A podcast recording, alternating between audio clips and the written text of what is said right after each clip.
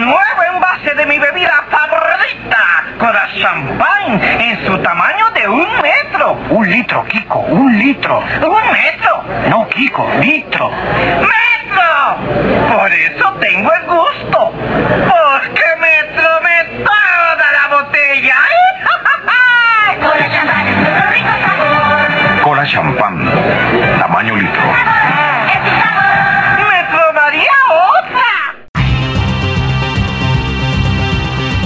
Escritores. I'm Terry Moore, and you're listening to Comic Case.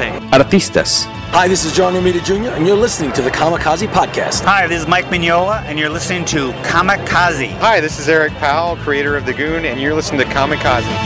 Editoriales. Hi, this is J. Scott Campbell. You're listening to Kamikaze. Hi, this is Terry Dodson, and you listen to the Kamikaze Podcast. Traductores. Hello, it's a Kamikaze from Grant Morrison. This is Gary Frank, and you're listening to the Kamikaze Podcast. Coleccionistas. Hi, this is Frank Cho, and you're listening to Comic Kazi. This is John Bogdanov, and you're listening to the Kamikaze Podcast. Editores. Soy Giuseppe Camuncoli, state escuchando el podcast de Comicase. Fan chiquillos. Todos están en el podcast Comicase.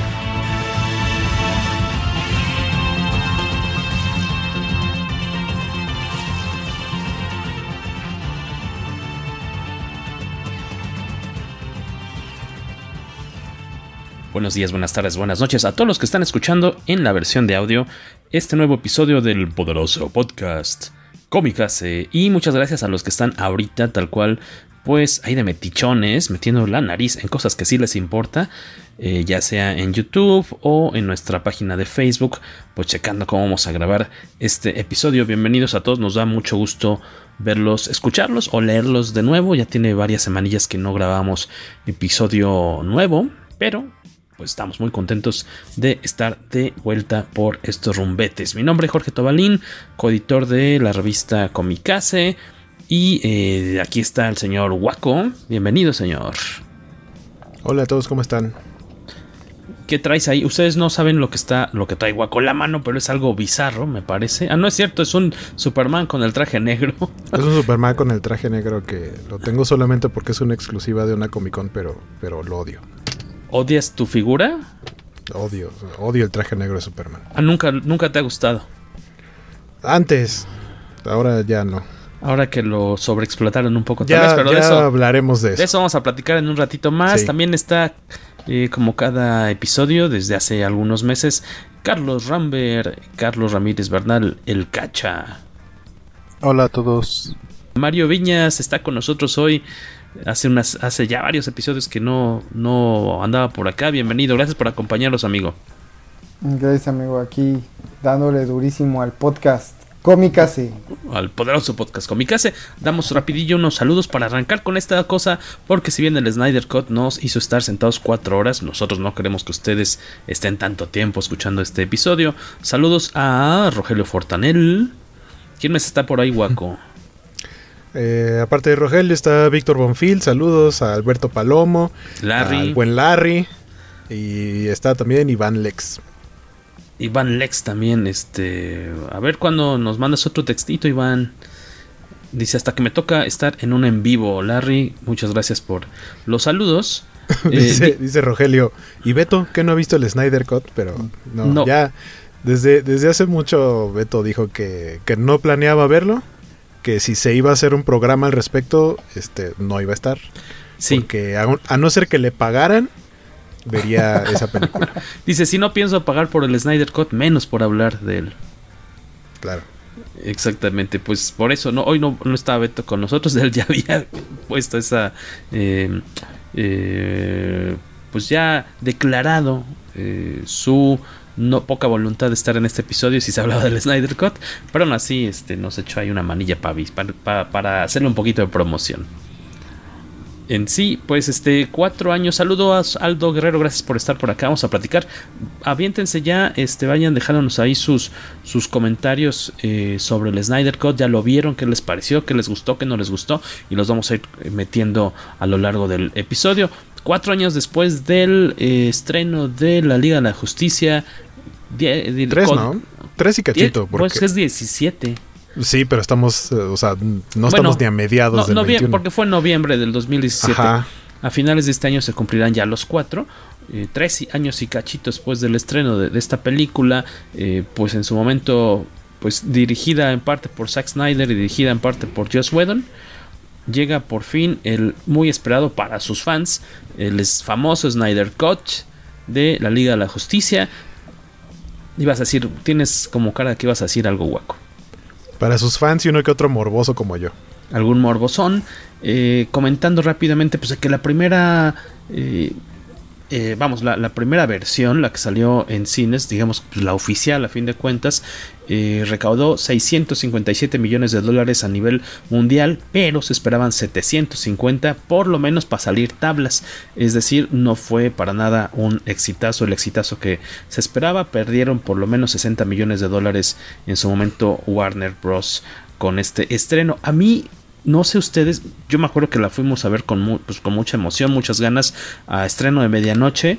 Y desde entonces recuerdo que no salí tan emocionado, no, no sé que digas, pues estuvo entretenida, pero me quedó a deber. Recuerdo que me gustó, me cayó muy bien Flash, a pesar de que hay quejas de que el, personaje lo metieron como bufón y demás. Yo me acuerdo que me cayó muy bien el actor, que no, yo no esperaba mucho de él. Y lo que sí, al menos en mi, de mi lado, no volví a ver esa película desde el 2007, desde esa noche de noviembre que la llegamos a ver, creo que incluso la vimos juntos, guaco, me imagino. Eh, no volví a verla, vi como la mitad de, la versión de Wedon hace como tres días que estaba en cable, coincidió que estaba, la puse, dije, ah, mira, eh, y empecé medio a recordar. No coincidió, fue, aprovechó Warner y HBO para estarla programando. sí, sí, sí, claro, no, coincidió en que yo estaba enfrente de la tele y no, yo no tengo cable en casa, estamos en casa de, mi abuelita y prendí la tele y dije, ah, mira, está eh, la Liga de la Justicia, pues veré un cacho como para recordar un poco porque de plano no la volví a ver. En su, en su momento, ¿ustedes sí le entraron a la, a la de Wedon de nueva cuenta en estos tres años? ¿Y cacho? ¿La tienen? ¿La poseen? ¿No la tienen en su colección? Así, así fue como la vi. De hecho, este, o sea, originalmente pues la vi en el cine, me pasó lo mismo que a ti. Después de eso, este, nos llegó a la, a la redacción de la página. Eh, regalamos, me parece que dos o tres copias. De Capital y yo me quedé con, ajá, yo me quedé con una. Eh, la volví a ver, me dejó el mismo sabor de boca, ¿no? Que, que así como que me quedaba de ver este, la sentí mochada, aunque me gustaron las escenas que, la grabaron. mochada, te, entendí, la sentí hinchada. La sentí mochada. No, ¿qué pasó? Ya. me hubiera gustado tanto, ¿no? No, no, este. No, sí, siento que, que, tenía esto, ¿no? Como que eran pedazos de, de diferentes cosas armados. Este y, pero las escenas adicionales que grabaron este, me, gustaron en su momento, no esperaba ver el Snyder Cut, este, y pues ahora ya siento que es una película diferente. Sí, totalmente. En tu caso, Cacha, ¿habías vuelto a, ver la primera versión de la película? No, no desde el, estreno, justamente porque ah. tampoco me pareció tan buena. Ok. Y sí, pensé, pensé que es del, de los proyectos que a Wedon le quedan mal, porque generalmente va este como campechaneando de uno le sale bien, otro le sale mal. cuando, terminé de, ver la película fue de este fue el proyecto que le salió mal a Wedon. y eh, bueno, yo no conozco mucho de su trabajo, sé, sé que es muy amado por los frikis por su trabajo de hasta hace un mes al menos. De Buffy, hasta hace un poco, hasta que se dio este escándalo de que este pues era o es un abusivo con la gente con la que trabaja, eh, con la que se rodea y eh, yo esperaba que estuviera muy padre, me acuerdo, porque pues él había hecho Avengers, ¿no? La, primera de Avengers y, esa la disfruté bastante. Entonces me dije, ah, pues quién mejor que un cuate que hizo esa buena película de superhéroes para hacer otra película de superhéroes de, un supergrupo, ¿no? Y no me refiero a los Traveling Wilburys. Waco, tú, qué buen chiste ochentero. Es que así se le decían los supergrupos, eran esas bandas de rock conformadas por miembros de distintas bandas de rock. Ya cayó Waco en coma. Ya, regresa, Guaco. Este, Guaco, tienes tu micro cerrado. Tú eh, decías, habías visto la película de nuevo. Mostraste muy orgulloso tu Blu-ray ahí. De la, de la versión de. No tan orgulloso. Preguntaste si la teníamos y sí la tengo, pero, pero para los que lo están viendo. está este, sellada. Está sellada. ok. lo, que, lo que pasa es que fue parte de un, de un este combo que me dieron, eh, que me dio justamente la gente de Warner una vez que colaboré con ellos para cuando salió la animación de la muerte de Superman y me dieron todo lo que existía en ese momento en Blu-ray. Eh, me, lo dieron, me lo incluyeron ahí en ese combo este, cuando trabajé con ellos. Eh, pero porque, o sea, no, no he tenido necesidad de, de, sacarla de su caja porque, pues, digo, ahorita está en Netflix, pero cuando recién salió en digital, pues la pusieron en HBO Go o la pasaban en HBO o la llegaban a pasar en Warner. Entonces sí la he visto en más de una ocasión. Usualmente no así de corrido, sino como en cachitos, lo que estoy viendo mientras, no sé, desayuno o, algo así, o estoy haciendo algo más. Entonces, digamos que sí la tengo bastante presente. Justo igual, eh, como mencionaba hace rato que a ti te tocó verla porque de casualidad, igual hace poquito dije, ah, mira, ahí está en la tele y vi una parte. Hace rato también como que vi otros cachitos, principalmente para ver como principales diferencias, que se cambiaron el orden de algunas escenas, eh, qué escenas le agregaron tomas. Y cuando noté esas tomas agregadas, hay unas que sí se ven bastante chafas en la versión de Wedon. Eh, y, lo que decía Mario, eh, cuando la fuimos a ver sabíamos que no íbamos a ver algo, eh, que íbamos a ver algo muy raro, porque si bien, como, como decía Jorge, eh, Whedon nos entregó un Avengers que a la mayoría nos pareció un buen producto, pero pues digamos que lo hizo en otro tipo de universo, con otro tipo de, de, personajes desarrollados, más bien. Y este universo es, era radicalmente diferente a lo que él había trabajado y como que trató de, de girar un poquito el, el, ritmo y el tono hacia lo que él está acostumbrado a hacer y por eso la versión de 2017 termina siendo una mezcolanza muy rara. Por ahí escuchaba que era una especie como de Frankenstein. Y claro, si a final de cuentas se nota una uniformidad en la película, sí se siente muy diferente a los anteriores trabajos de, del DCEU, del, del universo extendido de DC, principalmente Man of Steel y Batman contra Superman eh, Justice League se siente súper diferente. Y, pues eh, se notó y, dijeron, no hubo una serie de cambios, Warner le pidió que durara dos horas exactamente, Snyder quería que durara más, los motivos por los que Snyder se salió del proyecto, eh, entonces fue como una cosa tras otra. Y como a los que sí les gustó por completo Man of Steel y Batman contra Superman porque les gusta que los personajes se vean edgy y un poco más agresivos, o un bastante más agresivos a lo que son normalmente, la versión de Whedon es mucho más limitada porque muestra a los personajes tal vez un poco más light, mucho más parecido a lo que llegamos a ver en las películas de Marvel. Entonces a los fans que venían de antes, pues no les gustó. Y por eso fue que, de cierta manera, se hizo este movimiento de release de Snyder Cut y, finalmente aquí tenemos el resultado y, y, creo que le está, o sea, le ha ido bastante bien en críticas al nuevo. También saludos rápidamente para eh, Albert, bueno, ya decimos que estaba por aquí Víctor Bonfil, Alberto Palomo, Dark Angel, Ángel, el buen. Ay, se me lo estoy pegando a mi micro, perdón. El buen Mario eh, Aldo Guerrero nos pregunta que si hicimos podcast de la primera versión de la película. Yo no me acuerdo, pero lo más seguro es que sí. Lo más seguro es que sí. Seguramente lo, tocamos. No me acuerdo ni qué número sea, pero eh, podrías encontrarlo seguramente en iTunes. En iTunes debe ser donde sí está este, respaldado ese episodio. No en la cuenta eh, actual que tenemos que es podcast Comicase, sino en busca Comicase Podcast, que es la cuenta que tenemos antes en iTunes. Ahí seguramente, o si no, métete a archive.org y seguramente vas a encontrar ese episodio. Eh, Larry nos pregunta que qué tanto nos aburrió el Snyder Cut, de eso platicaremos si nos aburrió o no en un poquito después. Dice, desde, el domingo estoy queriendo verla, pero se me hace muy me y me falta aún media hora. O sea, le falta media hora para terminar, me imagino. Saludos al buen David Montelongo. Eh, es una gloria tenerlo usted por aquí, aunque sea de pasadita, señor Montelongo. Saludos de Doom Rock también qué buen tema le parece el de esta noche y que entonces que si te dura más empacado el Blu-ray dice Alberto Palomo a Guaco. A él le gusta más, seguramente sí. Tobalino, la, no te enojes, tú eres puro amor y paz, Guaco. David Montelongo, no la, Tobalino la ha visto, dice. Pues la tuve que ver para ver, para grabar este episodio. Eh, Víctor Bonfil, yo tengo el Blu-ray, la vi sola vez una vez completa cuando lo abrí. Y Agustino León dice, hasta, que se, hasta que se me hace llegar a un podcast. Lástima que es de un tema que no me gusta. Gracias por tanto. Eh, mm, mm, mm, y no creo que haya podcast de la primera porque la película se estrenó en 2017 y el podcast estaba en descanso. podría ser que haya sido ese año en el que no, no grabamos episodio. buena observación, ¿eh, Agustino? Buena observación, punto parcial. Muy buen punto. Eh, y bueno, pues, eh, esta cosa del Snyder Cut sale de origen. Es, ¿Viene como de los fans o viene de una como una, una presunción, un coqueteo ahí de Snyder que dice, pues yo te iba a grabar otra versión, no se parece a lo que yo quería, este, y pues aquí hay unas fotos. O que, no me acuerdo cómo es que se supo que existía o que supuestamente había este material o esta otra versión que tal cual no estaba conformada, ¿no? La tuvieron que juntar y pedir lana extra para armar. Y grabar una, una, gran parte, ¿no? Tal vez. Yo, yo recuerdo por ahí que sacaron una, una red social nueva a la que se subió muy rápido Snyder. No sé si alguien recuerda el nombre. ¿Cómo? Vero se llama.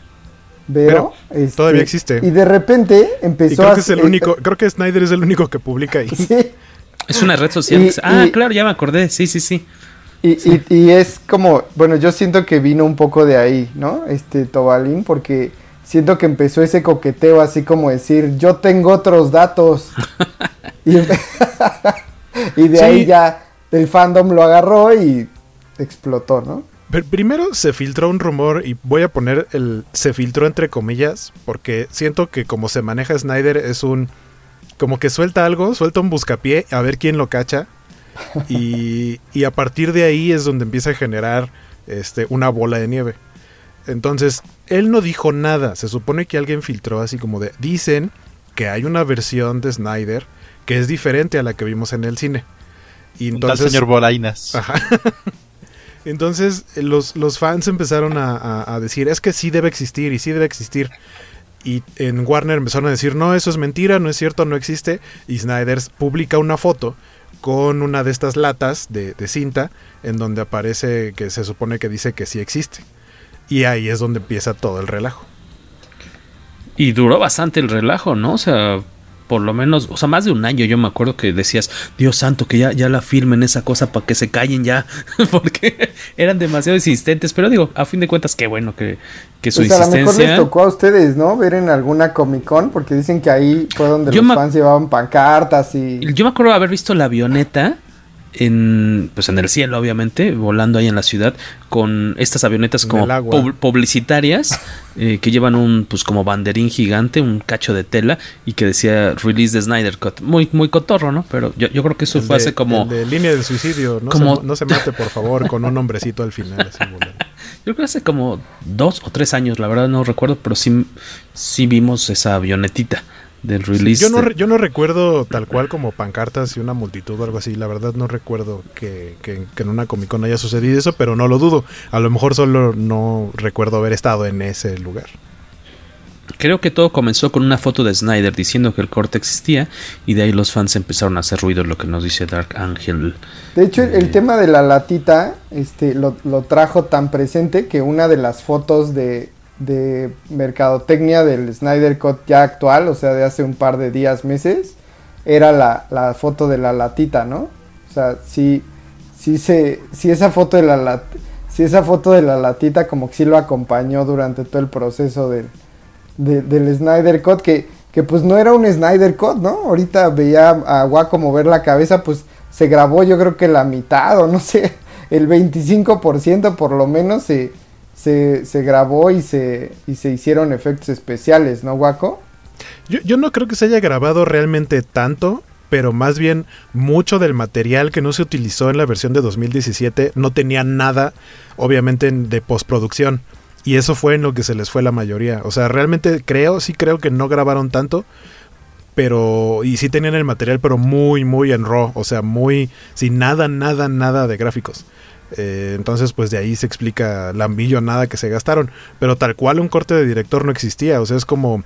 Eh, por ejemplo, existe una versión del director de Superman 2, la de Richard Donner, que dura un poquito más y que cambia radicalmente, bueno, no radicalmente, pero cambia el final y cambian ciertos detallitos, pero solo es como una versión extendida y hay algunas escenas en las que se notan mucho los cambios, ¿no? Para empezar, no puedes revivir a Christopher Reeve y, y, y, hacer que se vea como se veía exactamente cuando filmó la escena. Entonces, de pronto hay brincos de escena en los que en uno tiene el cabello largo, o sea, relamido, pero el cabello largo que le da casi al hombro y de pronto cambian la toma y ahí se ve perfectamente bien peinadito y todo, que era la escena original. O sea, existieron como varias tomas extra que fueron agregando y siento que fue un poquito lo, lo que pasó acá, pero casi todo fue postproducción.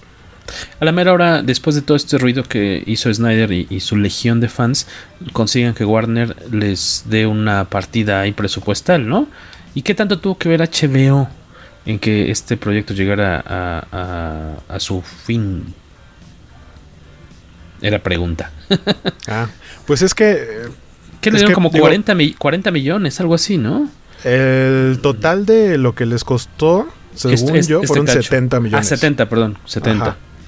Pero, o sea, HBO, es que creo que una, una de las partes que, que, tuvo importancia en esto fue la pandemia. Porque empieza a. o sea, fue como tal cual el boom, el, explotó todo en cuanto a servicios de streaming. Y antes solamente teníamos como los grandes, ¿no? Estaba ya Netflix y Prime ya tenía un ratito. Y HBO tenía HBO Go, pero como que Go nunca ha sido el fuerte de HBO. Entonces dijeron, van a salir más, ¿no? Salió Disney Plus y, de pronto fue como nosotros queremos tener lo mismo y pues qué mejor que tener como, como punta de lanza para HBO un proyecto que han estado buscando, que han estado buscando la gente o por lo menos un grupo muy grande de gente eh, y lanzarlo ahí en lugar de lanzarlo a cines y a fin de cuentas si ya lo estaban restaurando no lo iban a poder lanzar a cine. Entonces era, fue muy importante la división de, de, Warner en HBO porque a fin de cuentas como lo podemos sacar aquí y esto va a hacer que nuestro servicio se vuelva eh, por lo menos de inicio prácticamente imprescindible tal cual como lo es para quienes obviamente les gustan los servicios de streaming como Netflix o Amazon Prime Video. Eh, eh, yo creo que ese fue esa fue la idea como necesitamos algo muy pesado aparte de Friends y otras series de cajón que mucha gente a fuerza quiere tener siempre la, posibilidad de verlas y, y fue lo que lo que permitió que se estrenara así. De acuerdo, sí, totalmente, porque, o sea, pienso que la necesidad del contenido y este contenido que de alguna manera estaba pregrabado fue como decir, oye, esto que ya lo tenemos y se supone que nadie ha visto, pues, y que, todo el mundo se lo va a querer ver, aunque sea para criticarlo, pues vamos a hacerle mucho ruido a algo ya existente, ¿no? Es algo que han criticado de Disney Plus, que dicen, ¿Por qué pasan los, los episodios cada semana?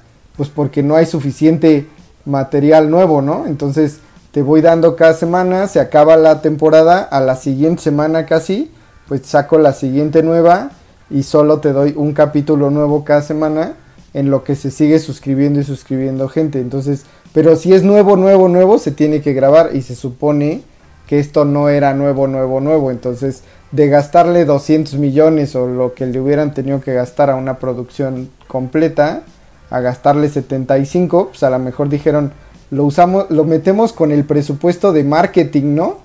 Y este y pues por ahí Snyder nos ayuda con sus con sus este, redes sociales que se inventa o, o que solo él publica. Oye, y este eh, eh, eh, oh, y aparte, originalmente, se, se, ya cuando por fin dicen se va a hacer el, el, famoso Snyder Cut, va a ser una miniserie de cuatro episodios de una hora. Eh, y, y, que terminaron siendo más. Y HBO. Son seis en total. ¿De, de media hora? No, perdón, iba a decir de, or, de una hora. Uh -huh. Iban, a, iban ser... a, ser... cuatro de una hora, pero terminaron siendo seis. Ah, se, se anunció en su momento que iban a ser seis episodios. No, son seis. Se anunció que iban a ser cuatro. Sí, pero no son de una hora. No. No, pues no. ¿Quién dice que es de una hora? No, es que yo, yo dije que iban a ser cuatro episodios de una hora. Por como eso, lo anunciaron. Terminaron siendo seis, que no son de ah, una no, hora. Sí, que no son de seis, Y, y, no y, y tampoco terminó siendo. Y ya meses después dice: No, pues que creen que no va a ser miniserie, va a ser película así de, de una sentada, ¿no? Eh, eh, o, o, daban incluso la, la, opción de, bueno, es que la puedes ver de una sentada o en la opción de verlos por capítulos, por episodios si, si quieres tú, o no me acuerdo si iban a hacerse. Lo que no recuerdo si iban a ser semanales o los iban a soltar de un trancazo. No, creo que siempre se pensó soltarlos todos, ¿no? Ajá, según yo más bien era como, lo vamos a poner así y te vamos a poner separadores y tú decides ¿Cuánto si lo quieres ver de corrido o quieres detenerte. De 15 centímetros en 15. Ajá, exactamente. Eh, ¿Y cuál fue su experiencia ahora sí ya entrando a, a, los terrenos de, la película? Antes, antes, antes de empezar tantito, eh, por ahí estoy leyendo que están preguntando así como de que lo que no entendieron algunos fue lo del formato. Eh, Visual. cualquier decisión rara de la que duden en esta película es porque a Snyder se le ocurrió. Esa es la respuesta a todo. Y a todo está respondiendo ahorita en entrevistas que le han preguntado por ciertas decisiones que nadie sabe, o sea, nadie tiene una justificación real. Cuando le han preguntado a Snyder, dar respuestas que suenan un poco más complejas, pero básicamente es porque quise. En este caso, lo del formato. El formato terminó siendo 4.3 en lugar de 16.9, es decir, lo vimos en un formato más cercano al cuadrado, o sea, muy parecido a como veíamos la televisión en los 80s, 90s y creo que todavía a principios de los 2000s en lugar de el formato alargado normal tanto de cine como de las pantallas planas actuales. Eh, eso fue decisión de Snyder porque resulta que un día dijo que se veía padre así, que le, gustaba mucho, aparte que el 4.3 es el formato para IMAX, ojo, no se grabó con cámaras IMAX, porque había como un conflicto con el audio, o sea, no, no, no podía grabarlo en ese formato. Entonces lo graba normal, pero quiere ponerlo en formato 4.3 para que se proyectara en IMAX. Esto en automático, al saber que se iba a estrenar en formatos caseros y digitales, pues no tenía sentido que lo dejaran en 4.3, le hubieran puesto su recorte a 16.9. Pero la otra es que para Snyder, a, a cuestiones visuales, decía es que los superhéroes siempre están erguidos y, siempre están más como de pie, salvo que Superman vaya volando, ahí sí lo vemos en formato horizontal, pero que según esto siempre están como erguidos, entonces le pareció el 4.3 un formato más adecuado para cómo se tendrían que ver los superhéroes. Eso para mí no tiene sentido, para mí no tiene sentido, nada más fue como una justificación de, pues a mí me gusta cómo se ve y ya. Pues mira, sí, ya le habían soltado. Porque aparte las, las cosas cambiaron de cuando se fue, se fue de por primera vez Snyder a cuando regresó. Porque cuando, cuando estaba, este, el estudio no le tenía nada de confianza. De hecho, este, es una de las razones por las que se fue, aparte de lo que le pasó a su hija, fue que el estudio quería controlar totalmente, este, digamos, la edición final, lo que se agregaba, lo que se metía dentro del Snyder Cut. Y él este no estaba muy de acuerdo con estaba peleando. La duración. digamos cuando, ajá, y digamos cuando ya por fin se aprobó el Snyder Cut, ya las cosas fueron totalmente diferentes, por eso ahorita le aprobaron cualquier caprichito que el señor quería simplemente para poder sacar este ese producto y pues las cosas quedaron como el señor el señor quiso porque la amanecía de un día dijo quiero tres cuartos o ahora quiero que que Cyborg sea el corazón de la liga y Superman tenga traje negro a, pues, adelante todo le dijeron que sí con tal de tener algo con que sacar para la para la nueva plataforma de HBO. Lo quiero en formato vertical para transmitirlo en TikTok y en Instagram. No le digas eso a, a Tobalín porque se nos le, da algo. Fíjate, a mí no, me molestó esta cuestión de verlo en un formato más, más cuadrado. Entiendo que, pues a fin de cuentas, si iba a ser la versión de Snyder, pues tenía que ser como él la tenía pensada, aunque, aunque a la mera hora no se pudo estrenar en IMAX, así de pues yo me la imaginé cuadradita porque ocupa más eh, pues la vista, ¿no? Este, un, espectro más amplio. Entiendo que se haya casado con esa idea, eh, pues a lo mejor no se aprovechan las pantallas, ¿no? Que tenemos en casa, ¿no? O sea, pues sí es como ir en contra del formato que tiene el aparato, pero eh, por el otro lado entiendo que a fin de cuentas pues era un, como una obra de autor, por decir así. Creo que la versión de... E, e, ese, ese sería la clave, ¿no? O sea, al final la versión de Snyder era... ¿La quieres de chocolate? Pues de chocolate porque es la versión de Snyder. De hecho, la película se llama Zack Snyder Justice League, ¿no? Algo así es el nombre de la, de la película cuando la buscas. Entonces, Tal cual pues tenía que ser así como la versión del director, casi casi él decía, oye, yo voy a hacer todos los personajes y este... Perdón, pero es que vi el comentario de Víctor y me estaba muriendo de la risa. Para más placer. Para más placer a fin de cuentas, ¿no, Víctor Bonfil? Sí, básicamente todo, o sea, Snyder va a tener una respuesta para todo, una respuesta justificada, pero básicamente es porque él así lo quiso. Sí, de acuerdo. Nos dice Josué Carmona desde Toronto. Pero también sería muy ingenuo pensar que decidieron sacar esta versión solo por presión de los fans. Obvio hay mucho, pero mucho varo detrás del Snyder. Sí, claro.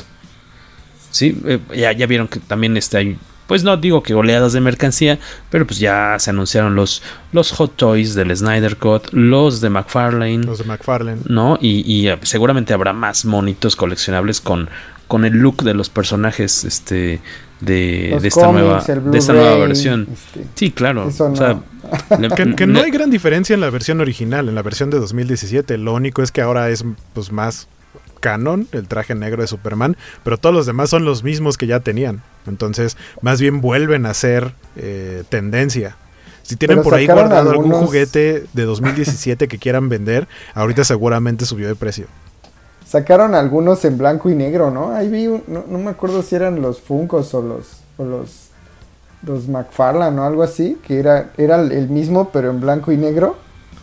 Ah, caray, Funkos, no, Funkos es más probable porque ahí normalmente sacan como sus variantes. No, no, lo recuerdo bien, pero pues ahora clavémonos este, en sí la, la, historia. Tengo entendido que a Mario supongo que, le, que la disfrutó mucho. Eh, aquí como para darnos un, un, termómetro de cómo encontraron la película antes de ya platicar bien, bien de ella. primero el yin y luego el yang. Eh, eh, fíjate que, fíjate que, me, o sea, me gustó la película, la, disfruté, sobre todo porque sentí que, o sea, ahora sí fui como hilando más las escenas. Mm. Hubo cosas totalmente desesperantes, como las señoras cantando cuando se mete Aquaman al agua. O sea, yo así fue así como, ¿por qué? ¿Para qué? O, o a qué le cantan o de qué se trata. dicen que si, dicen que si traduces eso están diciendo, Señor de las aguas, hazme un hijo. Por ahí escuché que era el momento Mitsomar. Sí te creo, fue una cosa así loquísima, este, pero, pero sí sentí que se, se, organizó mejor la línea de tiempo. Las escenas en realidad eran tan largas que pues simplemente ya querías que se acabara una para que empezara la, la siguiente, pero sí te daba esa sesión de continuidad. Aunque, pues la parte que te podría decir que se extrañó para mí fue el color, la sonrisa de Superman, este, o sea, la, la vida que de alguna manera le llegó a meter eh, Wedon en, lo poquito que le pudo meter. En esta, pues siguió totalmente la línea de, pues es que sigue muerto, ¿no? Yo en algún momento dije, eh, creo que es, es, es Bruce Willis en, en, la de Veo Gente Muerta. O sea, a lo mejor sigue muerto y ellos lo, lo ven ahí, güey. Este, algo así me pasó. Este, pero, pero sí la disfruté en el sentido como película. En la parte de la fotografía, creo que Snyder es un gran fotógrafo. O sea, tiene unas tomas muy bonitas, algunas hasta parecen viñetas. Cuando le tira totalmente a la cámara lenta, así súper mega lenta, no, no flash cuando esté en acción, sino, sino cuando eh, es el brinco así y todos los superhéroes están así como en acción y ahí le pone la cámara lenta, súper, súper lenta. Es como una viñeta de cómic y se disfruta. Sin embargo, pues, es la toma Kung Fu Panda. Porque eso pasa en Kung Fu Panda 2. Cuando están todos los maestros volando al mismo tiempo. Y, lo hicieron también en, Avengers. En Avengers eh, Age of Ultron. al principio de la Algo así. Algo así lo sentí muy, muy similar. O sea, como que trataban de emular una viñeta. pero mi parte decepcionante pues fue como que sigue sin entender a los superhéroes, ¿no? El, el Batman sonriendo, el, el Aquaman que, que, sigue siendo el de la moto y que suena la guitarra cada vez que se para y de repente rompe una botella y la tira al mar y es así como, güey, no es el defensor del mar y quiere que la, que la ecología y etcétera y, y, y, ¿por qué rompe una botella y luego la tira al mar? Cosas así que son totalmente ilógicas y que pues entre que es porque él quiere y que no tiene ningún contrapeso de parte de la del, editorial, ya no digamos Geoff Jones o quien sea del editorial que le diga, güey, eso no, este, saca mucho de onda, ¿no? Este, lo bueno que se siente una película ahora sí, que, que tiene una secuencia que empieza, que termina y que se va de corrido con la misma, la, la misma idea del, del mismo director. Y, y, lo malo, pues que sigue sin entender nada. ¿no? No entiende a Superman, ni a Batman, ni a, ni a Flash. A Flash siempre ha sido ese comic relief, pero siento que, que tiene estas cosas super awkward que a veces hasta caen en el, en el tipo medio pervertido, aunque le quitaron la escena en la que cae encima de los pechos de Wonder Woman, pero, pero cae ahí en varios comentarios. y este y, y, tiene cositas así que, que sí saca de onda y que, y que dices, creo que no es el indicado. Aunque gane los millones y aunque lo que sea, no le den nunca una película de Superman, ni de Batman, ni de nadie. Ese sería mi, mi comentario. Es como, como dice Mario, este, él realmente no entiende los personajes, pero aún así la película es bastante coherente con los personajes que él ya había creado antes. O sea, no, no son Superman y Batman, pero son so Superman y Batman de la película. Porque igual, igual yo tampoco, yo no lo, lo considero un mal director. Este, creo que es un director bastante competente, tiene un estilo. Pero no creo que sea el visionario que te quieren vender siempre. Pero aún así, como dicen, creo, creo que en conjunto es una mejor película de la que vimos en el 2017. Digamos, ahora tiene, aunque sí tiene incoherencias, se explica mejor que la anterior. Por ejemplo, con lo que dice de Aquaman, Mario, yo lo, yo lo que no entiendo mucho es lo de la camisa, ¿por qué se la tiene que quitar cada vez que, que entra al agua? Bueno, la primera vez lo entiendo, pero la segunda cuando rescata al marinero, lo rescató vestido, este, regresa, llega del mar vestido, pero cuando se regresa al mar de, ah, como que tengo ganas de quitarme la camisa porque pues porque, no sé, hace frío en el medio del glacial. Y no sé, digo, ¿por qué se quita la camisa? Hace frío y tengo algo con lo que quiero partir el hielo aquí en mis pectorales. quiero rayar mi nombre de hielo con ellos. Este, que bueno, ya habría sido muy triste que pudiendo producir una versión de cuatro horas, hubiera resultado una película peor que la anterior, ¿no? O sea, ya si pude meterle todos los ingredientes que quería, extender estos, eh, la historia de cada personaje, introducirlos, despedirlos, pues dices, pues sí, obviamente iba a quedar algo mejor, mejor hechito. En casa nosotros sí, de plano fue en dos sesiones de dos horas, este, cuatro creo que sí por más que digan algunos fans, es que ni se sienten, mm, porque de origen no estaba pensada así. De origen sí te creo que un Retorno del Rey, una de esas películas, sí está pensada para que dure un friego y que te cuente todo como lo tenía pensado el director. Pero en este caso sí fue en dos, dos sesiones. Eh, no, no la padecimos hasta eso. Yo creo que iba a ser medio desesperante y demás. Eh, pero a mí, fíjense, lo que más me gustó, yo creo, es este el audio, o sea, todo lo que es este efectos de sonido, las voces de los villanos, los efectos, eso le, puse mucha más atención en esta ocasión y es de lo que más me, me, quedo. De, mis palomitas de esta película es de lo que más me agradó y obviamente esa batalla de los dioses antiguos contra Darkseid y compañía este eso me latió bastante, muy, muy lucidor. Muy también en la onda como de 300, ¿no? Este tipo de, de secuencias de, acción. Que, que, yo cuando la vi, o sea, me, pareció todavía más acentuado en esta que, que en la anterior. Eh, pero, pero lo ubico como la batalla donde se unen los elfos, los enanos y los humanos. Siento que fue algo así. Eh, sí, en general a mí me pareció eh, creo que su punto a favor principal es que es más coherente con el resto de las películas. Eh, la historia se nota mejor contada. Por ahí decía Rogelio Fortanel, dice, aunque la película quedaba como en tres horas, considero no eran necesarias cuatro. Y estoy totalmente de acuerdo. Igual, no eran necesarias cuatro horas. O sea, cuando tienes de cuatro horas de película, el 10% son escenas en cámara lenta, es porque no manches. O sea, se abusa de ese recurso, ¿no? ¿Mande? Se abusa un poco de ese recurso, ¿no? Sí, en total son como 25 minutos. Si lo juntas todo, son 25 minutos de escenas en cámara lenta. Que se ven muy bonitas, pero es too much. Exacto, que entiendo, que entiendo que es la, eh, la, firma del director y que lo iba a estar poniendo a cada rato porque pues es su firma y es una película de cuatro horas. Pero creo que con una buena edición, sobre todo que decía que ese ratito estaba viendo algunas escenas de la original, de la de 2017, la de Whedon, eh, por ejemplo, en la escena de Wonder Woman, cuando. que en la de Whedon fue la primera, primera escena, tal cual. Eh, que llega a salvar a unos visitantes de un museo de unos terroristas. Eh, la, secuencia de pelea de Wonder Woman con los terroristas se nota como mucho más soft. Porque para empezar, nunca ves nada de balazos en la cabeza, ni salpicadera de sangre, ni cuando se estrellan en la pared que ves que pues, prácticamente les explotó el cráneo. Eh, todo eso está editado como en cachitos y la escena es mucho más rápida.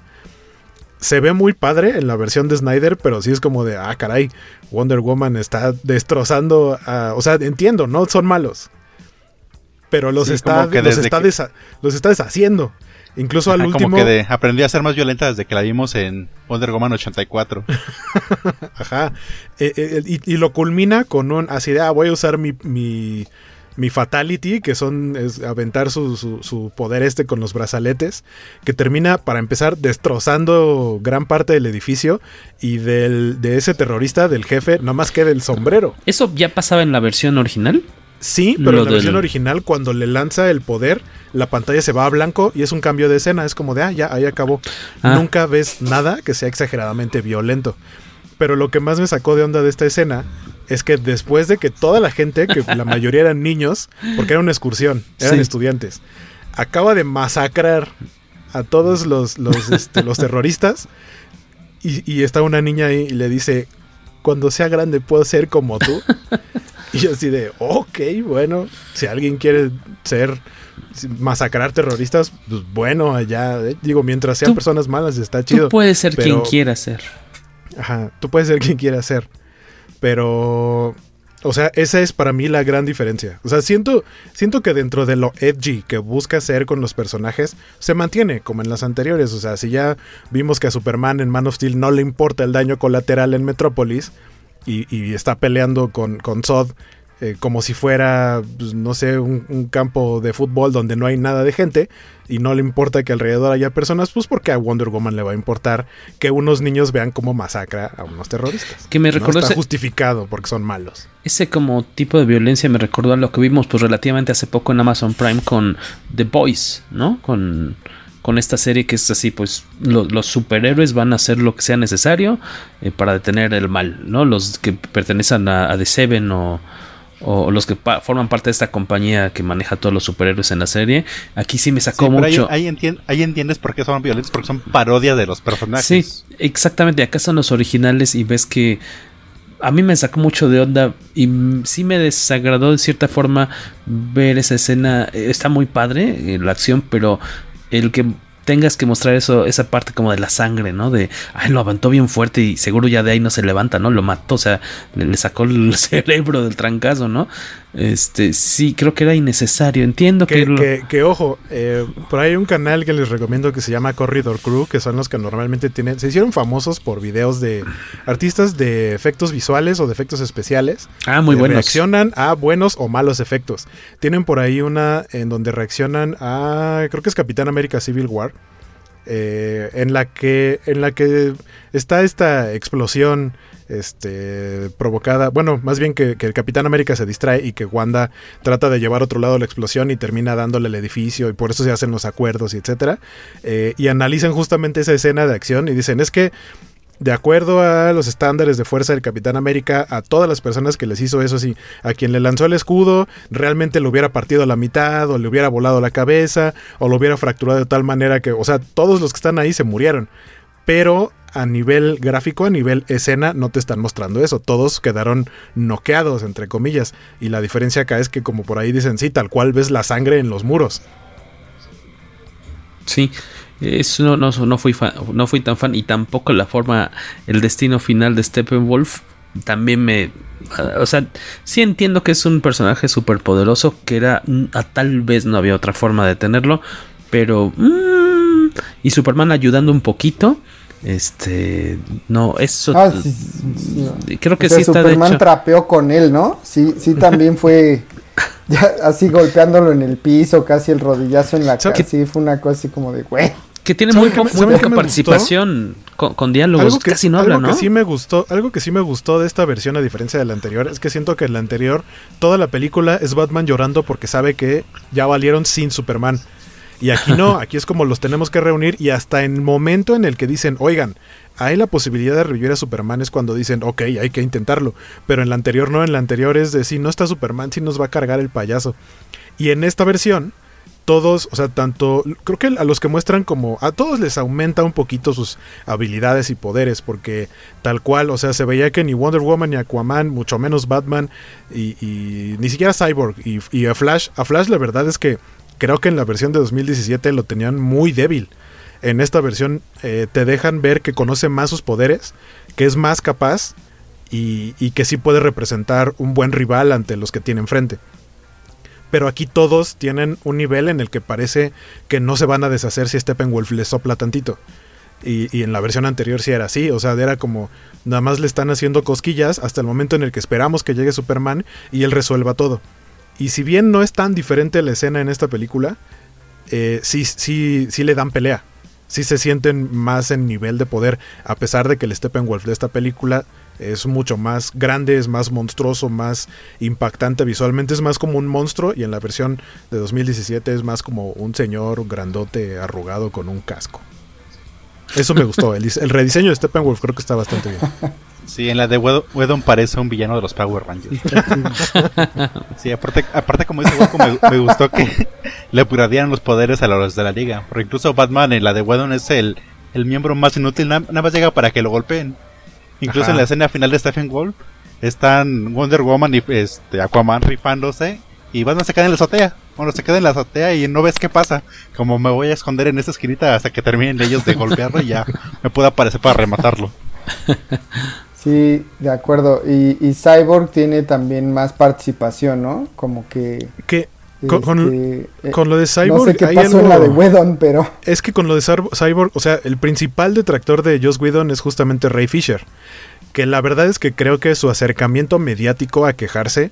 Eh, creo que no lo supo manejar tan bien, aunque por otro lado se entiende su enojo una vez viendo esta película. La película. no manches, lo, ajá, lo borraron de la película, o sea, su papel en la anterior es súper, eh, o sea, es mínimo solamente tiene como un elemento importante y es porque a fin de cuentas él nace de una caja madre, pero básicamente todas sus escenas fueron eliminadas y lo que se está tratando o lo que él está tratando de hacer ahorita es que se muestren los resultados y tratar de probar que su recorte de escenas en la versión de Whedon fue por un motivo racial y si eso se comprueba va a estar muy muy muy pesado ese asunto.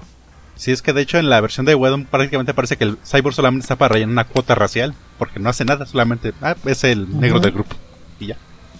Nos dice Juan. En cambio aquí es totalmente la trama gira alrededor de, de él, bueno, de Superman y de él, pero básicamente son como los puntos fuertes para poder lograr la victoria.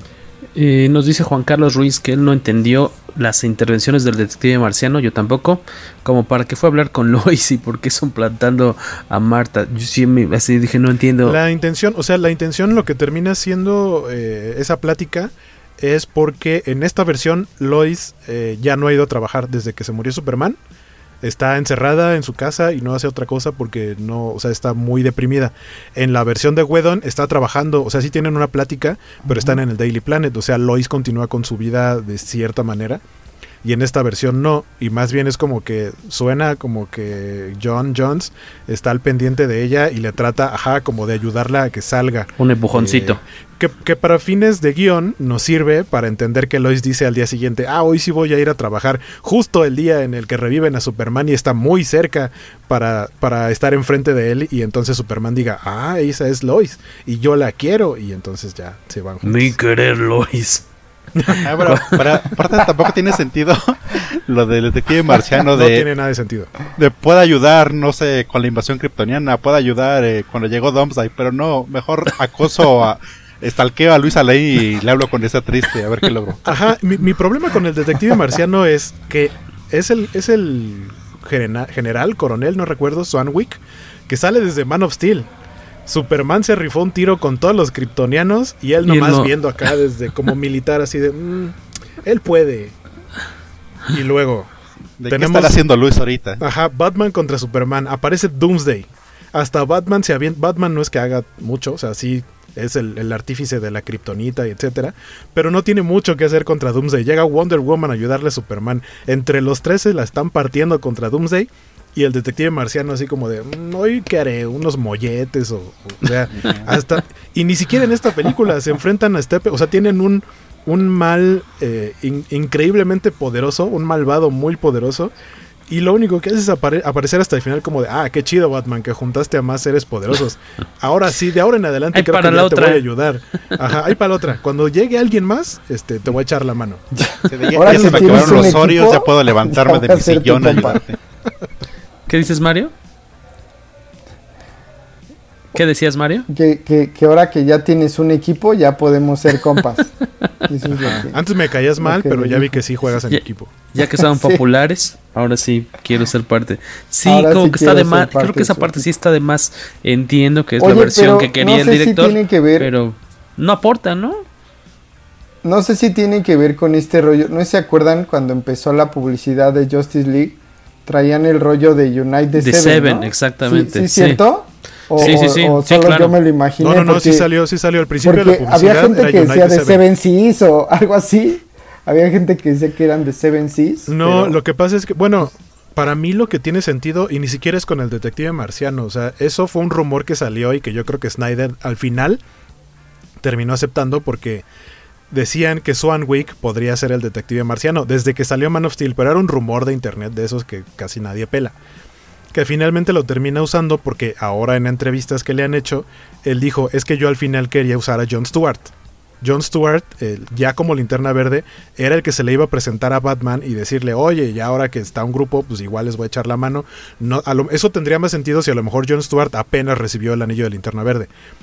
Pero, pero resulta que Warner le dijo, no, tenemos planes con Green Lantern Corps, entonces vamos a usar a Jon Stewart, por favor no lo pongas. Y, por eso, digamos que casi casi de última hora fue como de, bueno, voy a poner otro personaje. Pero eso, o sea, como que siento que no pensaron en que el resto de la historia anterior a, Swanwick no iba a tener sentido, porque entonces, ¿qué, tipo de, persona fue que no ayudó en, los demás momentos difíciles?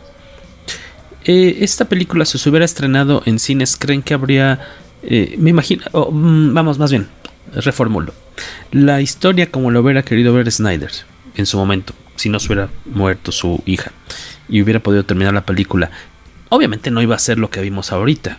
Me imagino que a lo mejor una a lo mejor en dos partes o es que hubiera, hubiera, estado complicado otra porque cosa completamente algo que le dijeron a Wedon cuando Wedon le entró al quite le dijeron tiene que durar dos horas y Wedon dijo ustedes mandan y Snyder no estaba de acuerdo con eso Snyder no iba a se iba a sentir mal de haber entregado algo de dos horas a lo mejor no le hubieran dado chance de hacer algo de cuatro horas, pero probablemente le hubieran dado chance de hacer algo de tres horas. Y yo creo que esta versión que vimos ahorita, en una eh, buena edición de tres horas, quedaría muy bien. Sin las señoras cantando. Y, posiblemente esa versión de tres horas lo hubiéramos visto en un Blu-ray, como la edición de director. Ajá, exacto. Como, la, como la versión extendida de Batman contra Superman, que en esa edición extendida varias cosas tienen más sentido no la convierte en una buena película. Sí en una menos mala, pero no, no, no rescata todos los errores de guion. Algo así hubiera sido esta Creo que esa no la he visto. del director. Sí, aparte esa, esa tuvo la ventaja de que pudo ver lo mala que quedó la de Wedon para corregir los errores de los peores errores de esa para tener una mejor versión de la que pudo haber sacado él en el 2017. Justo pregunta José Carmona, yo me pregunto, si habría sido, si habría sido mejor o peor si lo hubiera terminado Snyder en 2017 y si hubiera quedado malita, ¿cuál sería su excusa? Es muy buena, muy buen comentario. No lo sabremos a menos que estemos eh, nuestras versiones de una tierra paralela, pero pues suponemos que no le habría ido Seguramente tan mal el mismo, ¿no? O sea, hubiera dicho es que no me dejaron hacer la película que yo quería. Me limitaron. Release de Snyder Cut. Oh, no, otra vez. O sea, de todos modos habría un release de Snyder Cut en cualquier este espacio temporal. Oye, va a ser release de Snyder Cut 2, ¿no? Porque la edición definitiva de Batman contra Superman dura 3 horas. Ok. 182 minutos. Tú, tú, le apuestas a que habría sido. La original dura más de 2 horas, dura como 2 horas y media. O sea, tú le apuestas a que habría sido algo así. Una película como dos horas y media en cines y una versión del director ya para la venta en tres horas, ¿no?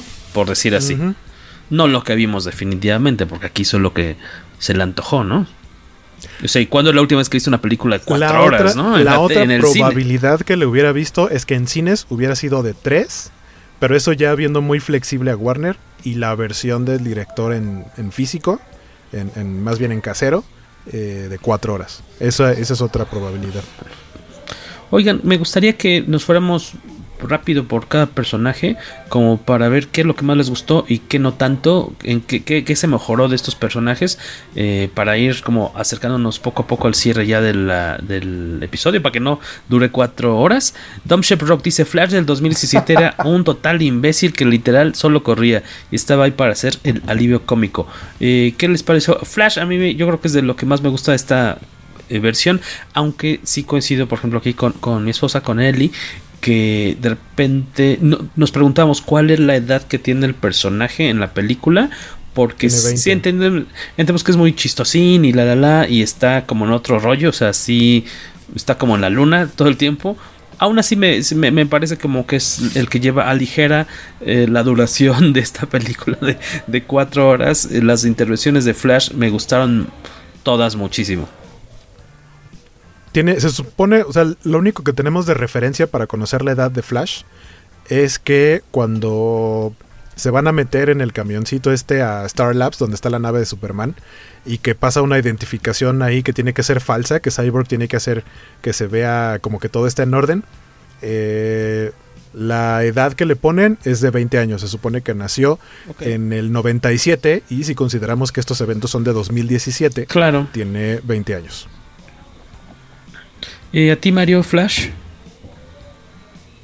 En su versión de esta Snyder Cut. Em, recuerdo que en la versión original tenía este rollo de yo no sé hacer nada, yo solo empujo gente, ¿no?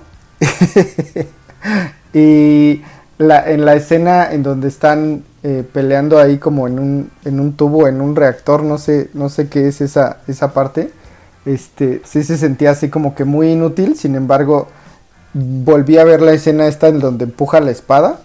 Este, esa sí recuerdo que está en, las dos.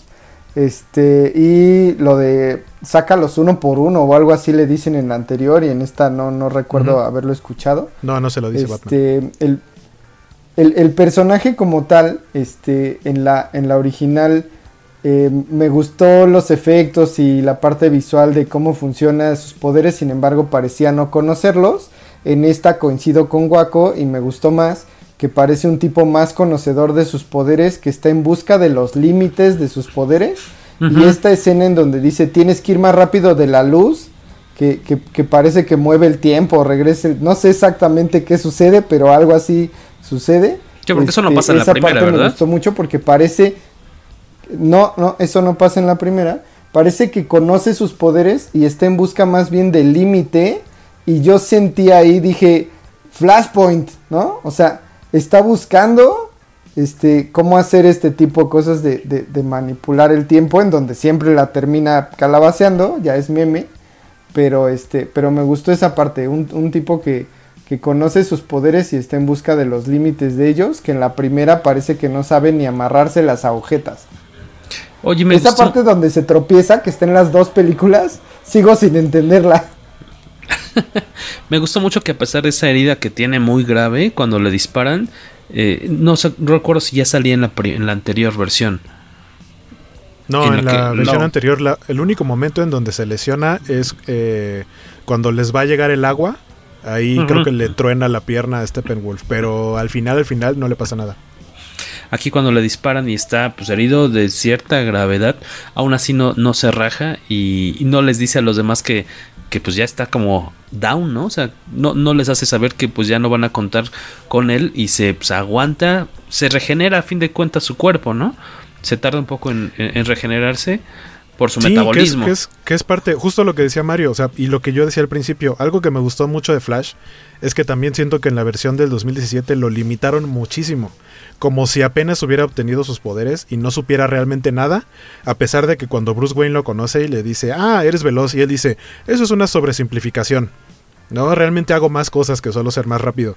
Que hay detallitos que me di cuenta que son diferentes, por ejemplo, en la versión de Whedon, cuando, cuando prende, cuando sube el switch y llega a su guarida y que ya está sentado en su silla Bruce Wayne, en la versión de Whedon, en sus pantallas, cuando se prende, tiene videos de K-pop o sea, te lo ponen como alguien, como fancillo de ese tipo de cosas.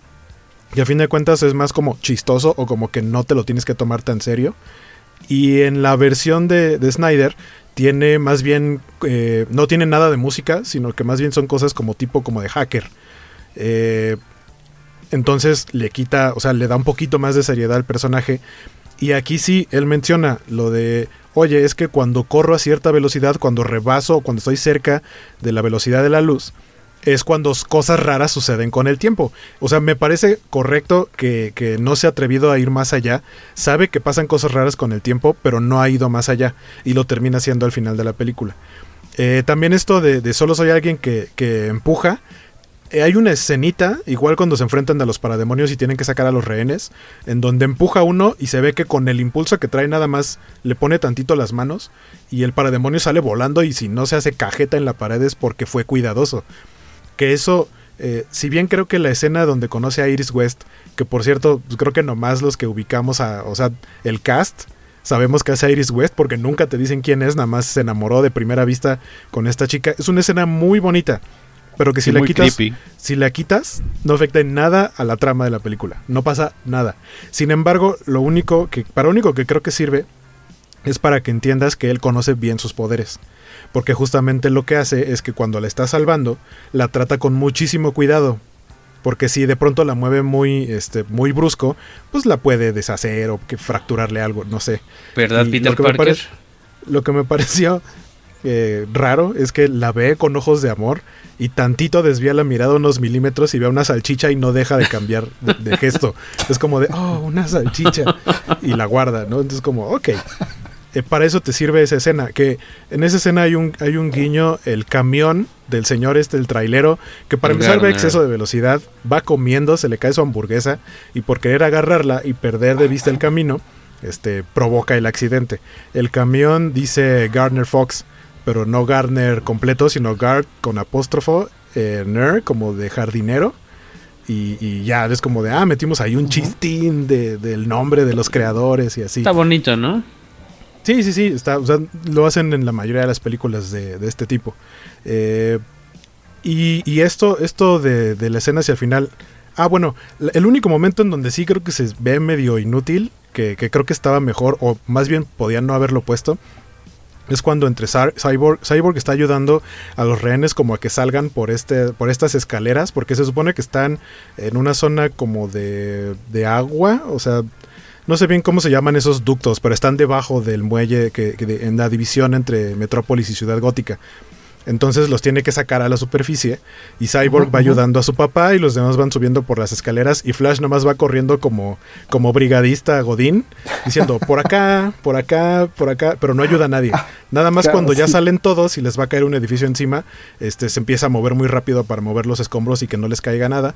Esa escena está muy bonita, ahí sí ayuda algo, que a fin de cuentas el que termina salvando esa escena es Cyborg, porque dispara justo al último cacho que no alcanzó a quitar, es el que, que libera que libera Cyborg. Me gustó, me gustó Flash, eh, como con, con el crecimiento que, que tiene. Y lo que dice esto Rogelio, que dice que sigue sin convencer la manera en la que corre Flash, lo sigo viendo raro, sobre todo en su movimiento de brazos. Lo que Sí, le cambiaron principalmente, no mucho, fue en las piernas, porque en las piernas en la, en la versión anterior parece como que va patinando, como que no checa, como que no checan sus pasos con el movimiento del piso y parece que no hay fricción. Y en esta, sí, sobre todo en la última, cuando va regresando el tiempo, ahí sí vas viendo cómo los pasitos van generando que todo se vaya eh, eh, reconstruyendo. Se ven mejor los pies, pero sí, de acuerdo, las manos se ven raras, como si estuviera lanzando cartitas o algo, no sé. Pero en general me Sí. gustó mucho más este Oye, Flash. yo no entendí muy bien. Yo no entendí muy bien la, esta escena que dices del, del disparo de Cyborg. Porque me, me recordaba la escena del camión en donde, en donde hace un. Sentí un poco la referencia como al, al Quicksilver de los X-Men, ¿no? Así de. Soy tan, tan, tan, tan exageradamente rápido que me da tiempo de voltear a ver a la salchicha y a la muchacha y a la salchicha y así como que todo es realmente exageradamente lento. Y en esa escena de los escombros dije, ¿cómo es que, o sea, el último es que ahí se le escombro no le iba a dar tiempo? Sentí así como, ah, ok, porque ahí dije, pues de, de repente cambió del, del Quicksilver de los X-Men al Quicksilver de los Avengers, ¿no? que, que- que me lo balancean y... ¿Qué pasó? Ajá, Claro pero, que- pero, que es- sí, sí, sí. pero en Avengers no había un cyborg. sí, no, que tú dices que, que, se ve que tiene totalmente el control. Él sabe cuánto se puede tardar en salvar a Iris y en ver la salchicha y hacer todo a la velocidad necesaria. Y cuando están cayendo los escombros, no le da tiempo. Aún así, eso, está, eso, cuando eso, estaba más cañón se podría justificar con que el personaje es bastante distraído. Eso y la parte en la que se tropieza. Es muy distraído. Bueno, cuando se eh, cuando está peleando contra Superman, evidentemente se, le, se distrae totalmente porque no cabe en su cabeza que alguien esté eh, enfrentándolo a la misma velocidad casi casi. Pero sí. Eh. esa de que se tropieza sí me saca mucho de onda. Así de, ¿cómo se tropezó, güey? Nos pide Edel Olivera, dice que es fan del podcast Copicase, que es su cumpleaños, señor Edel. Pues muchas felicidades de parte cumpleaños! mía, Jorge Tabalín, de ¡Uh! Huaco. Saludos, feliz cumpleaños. Y el señor 5, Carlos. 6 o 7 machete. Huacho Pinocho. del Cacha también, que anda por acá. Eh, muchas felicidades, feliz Edel. Cumpleaños. Gracias por andar por aquí. Ah, ya todavía te queda una hora de cumpleaños. Gracias por pasarla con nosotros. este, y decía, creo que nos faltaba Cacha que comentara de Flash, ¿no? Bueno, pues ya se extendieron este, los demás, pero básicamente sí es lo, es lo mismo. Solamente puedo decir que extrañé la, Perdón, la escena de Batman. Te, que justamente cuando le diste que al menos salve a uno, como que sentía que, que sí ayudaba mucho al personaje. pero, pero fuera de eso, este, igual como los demás dicen, veo a este Flash mucho más capaz, mucho más consciente de sus habilidades. Lo, único, que, lo único que no me gusta mucho es el actor. Como que se me hace súper creepy. Y como dices tú, la, la, escena con Iris, que, es, que sí es muy bonita, pero con las caras que pone el actor se me parece que está como muy perverso de la salchicha, Iris. ¿Qué, qué, qué va a hacer con la salchicha? Me hizo recordar, ¿te acuerdas de, de, Scary Movie? ¿Cuál es en la que sale Char Charlie Sheen? Que le están explicando a Charlie Sheen que es como Creo señales es de Shyamalan le están explicando Ajá. que su esposa se va a morir porque está prensada ah, porque se parte ¿no? la mitad. Y le bueno ¿ve este taco bueno y entonces usted cree que todavía puedo hacer esto y que muestro la dona con la salchicha porque con la salchicha justamente. Se hizo esa cara. Barry y creo que él es mucho más lucidor en esta ocasión. Sí le, le, le dieron una muy buena ayudadita no a, a Flash. sí Sí, creo que lo mejor de esa película es no es lo que le agregan, sino lo que le quitan.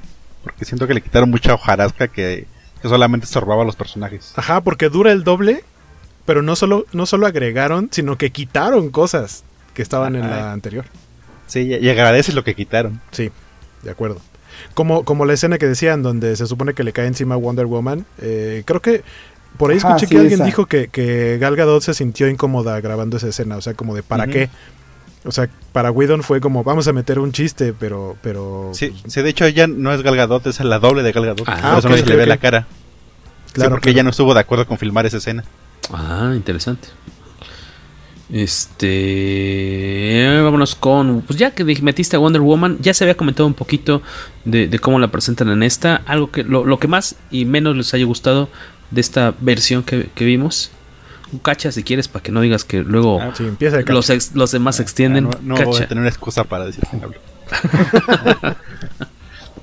Digo, lo que, lo que sí, este, como que ya no macha justamente después de ver Wonder Woman 84, pero es porque vimos Wonder Woman 84, es esta Wonder Woman que es un poco más violenta, pero también se justifica de pasar más de 30 años, a lo mejor se aparga un poco por la vida, y este ya, este, y ya por eso ahora es más como extrema con sus, con sus ataques. Que era puro amor, ¿no? En el 84. Ajá, igual ahora la veo también más, más fuerte, aunque a mí me gustaba que Whedon sí le agregaba como las sonrisitas, pero es como una guerrera más seria. Okay. También como agarrando cachos de, bueno, tomando en cuenta Wonder Woman, también me gustó que ahora que las Amazonas sentí como que se defendieron un poco más. Que ah, igual sí. este, ya desde Whedon estaban bien, pero ahora sentí que todavía, todavía se rifaron un poco más para tratar de defender la, la caja. En tu caso, Mario. Este, sentí también eso de las Amazonas que salen más. Eh, de hecho, tienen más escenas y se ven más imponentes eh, esa escena como que se cae la casa, como al, al estilo de, de, Iron, de Iron Man, no, no, recuerdo en la primera. En la 2, ¿no? Se cae al mar todo. Ajá. Es cuando ataca este... el mandarín, bueno, la, la, gente del mandarín atacan con misiles y demás la casa de Tony, esa en la 3 dice. Algo así, al, al, algo así la sentí, aunque te digo, no me acuerdo haberla visto en la anterior.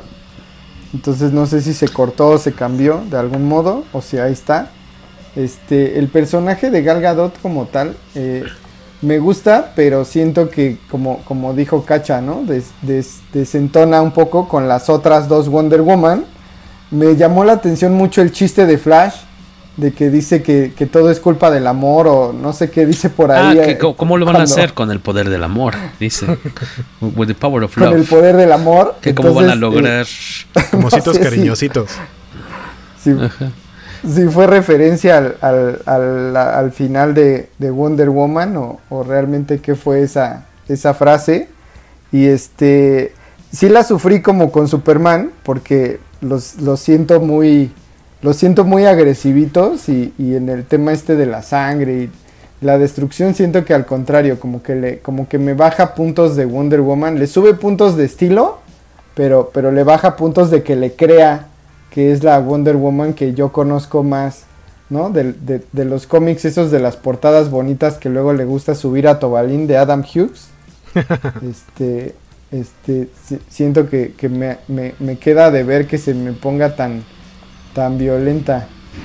Oye, hay de las Amazonas, a mí me llamó la atención que en esta, pues como cuarto en el que tienen la, la Mother Box, están todas rodeadas las mejores, cuidándolo 24 horas al día por siglos, me imagino. O sea, no, no creo que era una cosa reciente. Supongo que siempre hay una guardia así, checando.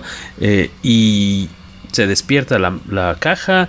Llega Steppenwolf, empieza a tranquearse a todas. Dan la orden de que cierren la, bloqueen la bóveda, no sé cómo se llama. Pero al inicio de esa toma de la bóveda, sello en la bóveda para que nadie salga ni nadie entre. Ahí, de ahí no va a pasar ya se quedaron ya se quedaron, van a sacrificarse.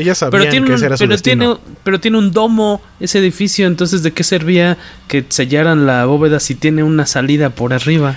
Ah, ojo, es que en la versión de... Eh, digo, esto es lo que yo quería mencionar, que, que tiene algo de sentido, sigue, sigue siendo, o sea, creo que pudo haberse hecho mejor, pero en la versión de Wedon no tenía sentido porque no está la escena completa. Y acá se supone que no solo, o sea, sellarla, no solo sellarla por los costados o por la eh, visible única entrada y que aparte tiene este como tragaluz. Sí, el tragaluz. Que por ahí podía, podría escapar o, entrar o salir alguien, ¿no? Sí, así saltó Wonder Woman con la bomba. El chiste es que al momento de sellarlo no solo se sellaba, sino que hace que se caiga todo. O sea, eso no es porque estén mm. peleando. Está diseñada, en teoría, para, que al momento de sellar, igual, exacto, se van a hundir y entonces ya no hay manera de que quien se haya quedado encerrado salga vivo de ahí. Claro. Eh, eso tiene un poquito más de sentido. Me pareció, me pareció mejor. Sí, pues sí, sí, puede ser, puede ser. Yo nada más resaltar este de, Wonder Woman, lo único que me hizo ruido esta cuestión como de, de el sí al personaje no es que sea más agresivo lo que sea, sino que le añaden estos efectitos de eh, que a lo mejor ni, ni Gal Gadot sabía, ¿no? Que ella está en verdad masacrando allá a los terroristas. Eh, yo creo que eso, pues tal cual es una cosa que ya ahí le mete como de eye candy este, está más amargada, dice Cacha. Dice que está más amargada. Pero pues, no, no me hizo mayor, mayor ruido. Eh, Cyborg. Cacha.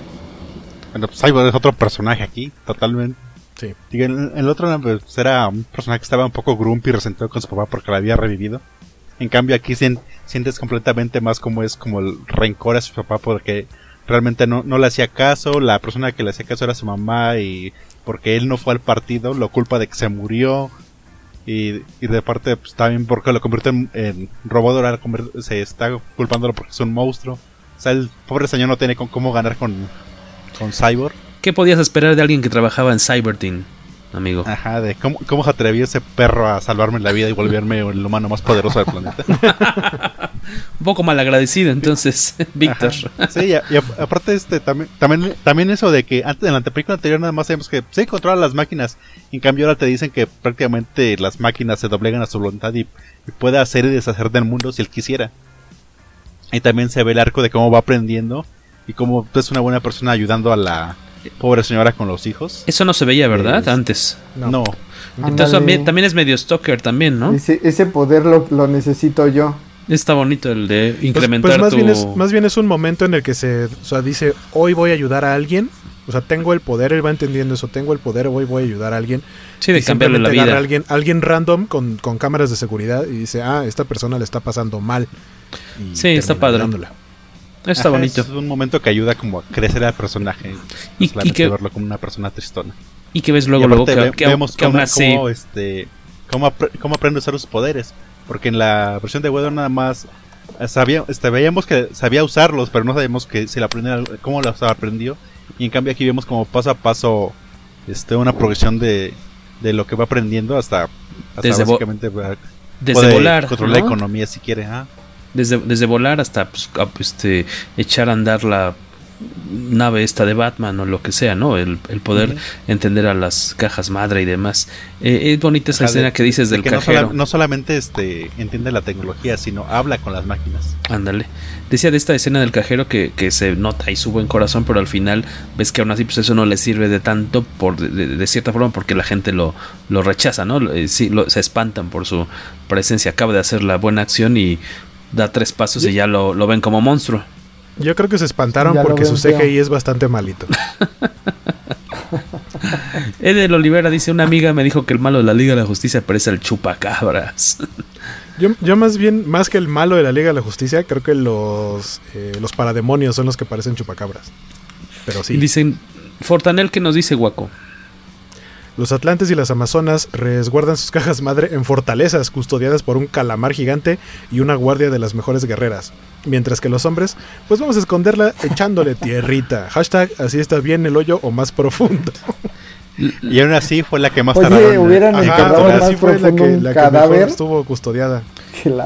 escondiendo, escondiendo la plena vista. Yo lo que no entendí, si tenían la caja madre de los Atlantes con lo del pulpo y eso, ¿por qué estaba en la escalinata esa? O sea, ¿por qué no estaba con el pulpo? Es lo que no entiendo este, sacan la escena en la que está custodiada por el pulpo. Vamos a quitar el pulpo y vamos a ponerla en la cúspide de esta torre. Si alguien entendió, por favor explíqueme bien. Yo, por lo que creí era que el pulpo era como el Uber Eats, que nada más fue entregarles la caja. y ya esto ellos la fueron a poner en donde la custodiaban. Dice Rogelio Fortanel que sí, que lo curioso es que después Cyborg hace lo mismo y entierra la caja madre en su tumba. Víctor Bonfil. en esta película, ¿cómo les encanta profanar tumbas? niños, háganlo. Es un buen mensaje para los niños. El cambio del detective marciano fue totalmente innecesario, dice Víctor. Otro mensaje de la película es pongan atención cuando vayan manejando. Porque pueden provocar que por ahí aparezca Flash o eh, matar a, la mamá de un, de un personaje importante y al otro convertirlo o causar que le hagan una cirugía que lo termine convirtiendo en un cyborg. Exacto.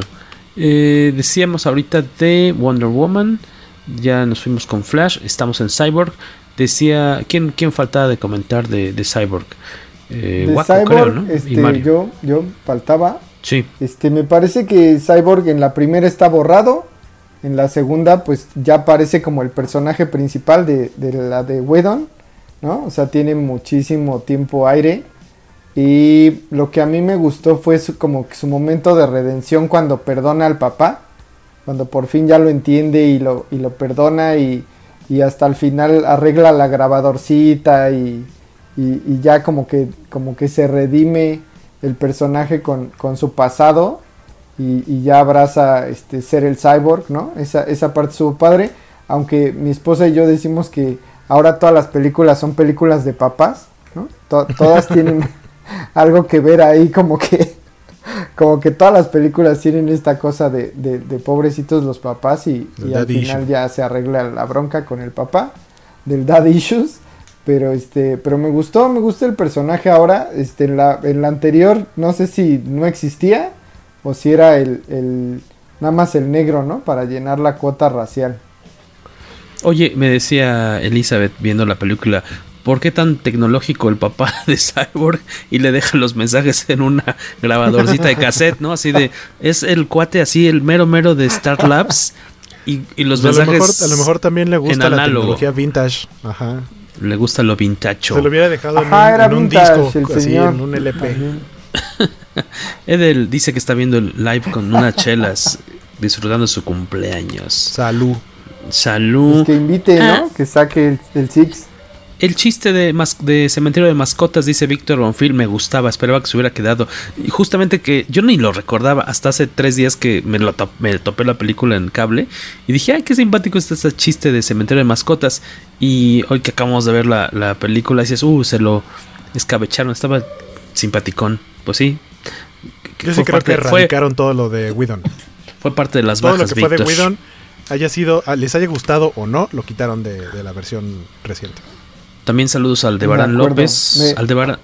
Perdón, nada más rápido un saludo al Aldebarán López. Hola chavos, paso a saludar. Sí, sí, sí. Ando trabajando. Los veo en el futuro. Decías, Mario. No, es que me acordé ahorita que dijeron que borraron lo de Whedon, la cara de Snyder cuando le preguntaron que por qué no dejó el, la, la, escena de Superman donde, donde le pregunta a Batman, ¿y tú sangras? Y, y, y pone cara y dice, porque no tenía ningún sentido, güey, ¿no? O sea, Ajá, sí, nomás, sí yo creo que nada más era, yo creo que era un mal chiste. Un mal, un mal, chiste y no tenía sentido porque se supone que Superman está recobrando la memoria. Porque incluso cuando ya se va con Lois, hasta que están en Kansas, está medio recordando cosas. Como de inmediato iba a tener así como. O sea, sí podría ser, ¿no? Que uno de sus primeros recuerdos ha sido de, ah, este me dijo esta frase mamona. Yo me acuerdo, ahora que vi la película, la del 17, hace unos días, y cuando despierta Superman en, en modo Berserker y se tunde a todos y a, termina aventando a, a, Batman. La última aparición de Batman en esa escena es que dice, ay, creo que algo sí está sangrando.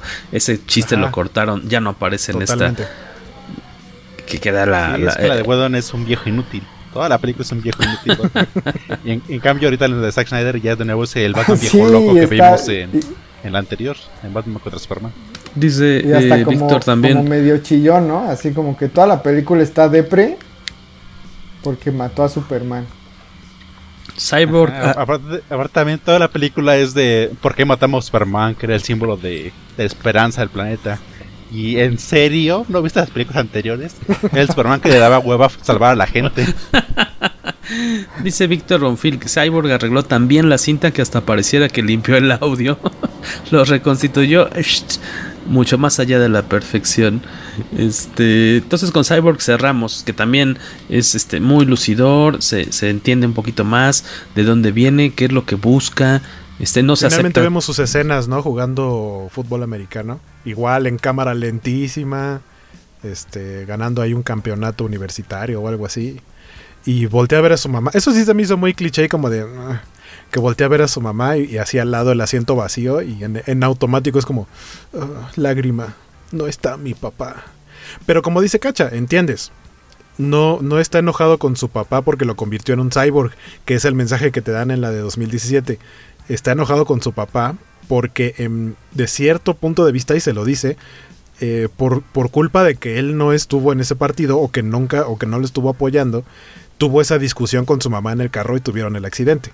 Entonces realmente es más por eso. Eso tiene un poquito más de sentido. Igual está medio raro, pero tiene más sentido. Ah, también una de las cosas este, que me causaron este de que todo tuvieran sentido es cuando Wonder Woman y Batman dicen este vamos tenemos que ir por Flash y por Cyborg para reclutarlos y le dice Wonder Woman, ah, tú ve por Flash, yo voy por el otro.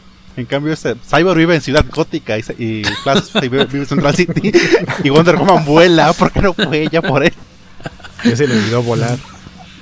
Buen punto, buen punto. Cierto, aquí no vuela para nada, ¿verdad? No. no. Ahí hay una, una falla ahí de continuidad entonces, ¿no? No, porque no lo aprovecha para bueno. nada ese conocimiento que tenía. Este, sí. Eh, eh, eh, ya por ahí con Cyborg, entonces cerramos. Nos queda pues prácticamente Aquaman y Superman. Ah, yo uno, yo un último, bueno, no, no Cyborg. Cyborg, Cyborg, sino relacionado con. No entendí muy bien la justificación, o sea, el por qué su papá se sacrifica como para sí. marcar la caja madre. Porque Ajá. Cyborg dice, es que él sabía, él sabía que sobrecalentando la caja madre este, iba a hacer que su núcleo estuviera muy caliente y entonces así lo íbamos a poder encontrar. Pero no sé, se me hace un pensamiento demasiado complejo, o sea, como que salió de la nada, que su papá hubiera intentado realmente hacer eso para ayudarles. Siento, siento que eso no tiene mucho sentido. O sea, ¿tú crees más bien que lo que quería era intentar destruirla y no le salió? ¿Y hashtag no, no, no, no. le salió? O sea, o... sí, sí entiendo te, te lo justifican que, antes. Sí entiendo que el papá sí trató de hacer lo que dijo Cyborg, pero no creo que exista pero, una motivación para el papá, o sea, que el papá se haya dado cuenta de que tenía que hacer eso. Como cuando ah. en Batman contra Superman Lois le lleva la lanza a Superman cuando nadie le dijo que necesitaban la lanza. Ya, ya, ya, ya, ya. Sí, o sea, hace algo que va a servir para todos, pero no tiene razón de ser. Ajá. Porque no había forma de que el señor supiera que tenía de que, que hacer él supiera, eso. Ajá. O sea, era alguien listo, pero no tan listo. Ah, y la otra, eh, su asistente, que al final termina siendo el, nuevo jefe de área, es Ryan Choi, que es uno de los eh, Atom en, el universo de DC. Exactamente. Decías, Cacha, algo con respecto a, a esta cosa del papá de Cyborg. Ah, decía que justificaban lo de lo de irradiarlo, porque justamente también unas escenas a principio también mostraban cómo irradiaban un material de la nave de Superman y lo convertían según en la cosa más caliente del más caliente que el sol, que justamente por eso pudieron marcar la caja y rastrearla.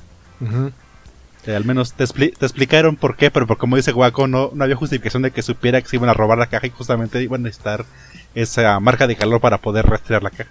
Y, la otra es que, o sea, eso es entendiendo que la caja madre y la nave de Superman fueran del mismo material, porque vienen de distintos lados. O sea, ahí no entiendo mucho la, relación. Es que dicen, son alienígenas, seguramente pueden hacer lo mismo los dos. Ajá. Em, Exacto, ah. son alienígenas, es lo mismo. es, como, es que es típico pensamiento gringo de cualquier este cualquier persona debajo de la frontera son mexicanos. Oigan, Aquaman pues, lo vemos muy similar, ¿no? Por ahí. Sí, creo que creo no, que no tiene mayores Se cambios. La camisa, cuando agarra a la menor provocación. Botellas, toma whisky, es rocker y, y, este contamina el mar. Qué bueno es Tiene unas señoras que le cantan, eso fue lo único que no entendí, güey. Ahorita que dijiste cantos de Wonder Woman, se me olvidó decir, odié a las señoras que cantan cada que sale Wonder Woman. ¿Por qué ponen esos cantos cada que sale? Así de parpadea, se asoma tantito y... y yo ya, cállense, maldita sea. Pero ahí estaban en todas las escenas, pero bueno. E-, e-, era su leitmotiv, pero yo siento que abusaron de ese porque con ninguno de los otros personajes pasaba. Nada más con... No, pero con Wonder, Woman. Wonder Woman se sirve. la marucha ni atrás. De, Aquaman creo que hay... Eh, hay dos puntos importantes. Uno es una escena que agregaron que no estaba en la original, que es cuando va a hablar con Vulco y Vulco ahí le dice, oye, es que tienes que agarrar el tridente de tu mamá. Y le pinta la armadura también, ¿no? Ajá, exacto. O sea, eso no estaba en la de Wedon y en la de Wedon de pronto nomás llega con el tridente de su mamá. Mm. O sea, a lo mejor no era algo que se necesitara explicar, pero me gustó que lo agregaran. Eh, sin embargo, también creo que tiene una de las escenas de a gratis, como la de Flash, que es cuando llega a rescatar a este pobre marinero al que se le está hundiendo su barquito. Y luego llega todo patán, lo deja en una. Y lo desnuca ahí con la, Ajá, es como de soy bien buena onda, lo salvé, pero él va a pagar por el whisky. Al menos era una botella incompleta de whisky, ¿no? Si hubiera sido una botellota. paga. Ajá, si de él paga por mí, como de, ok, qué buena onda se vio este señor.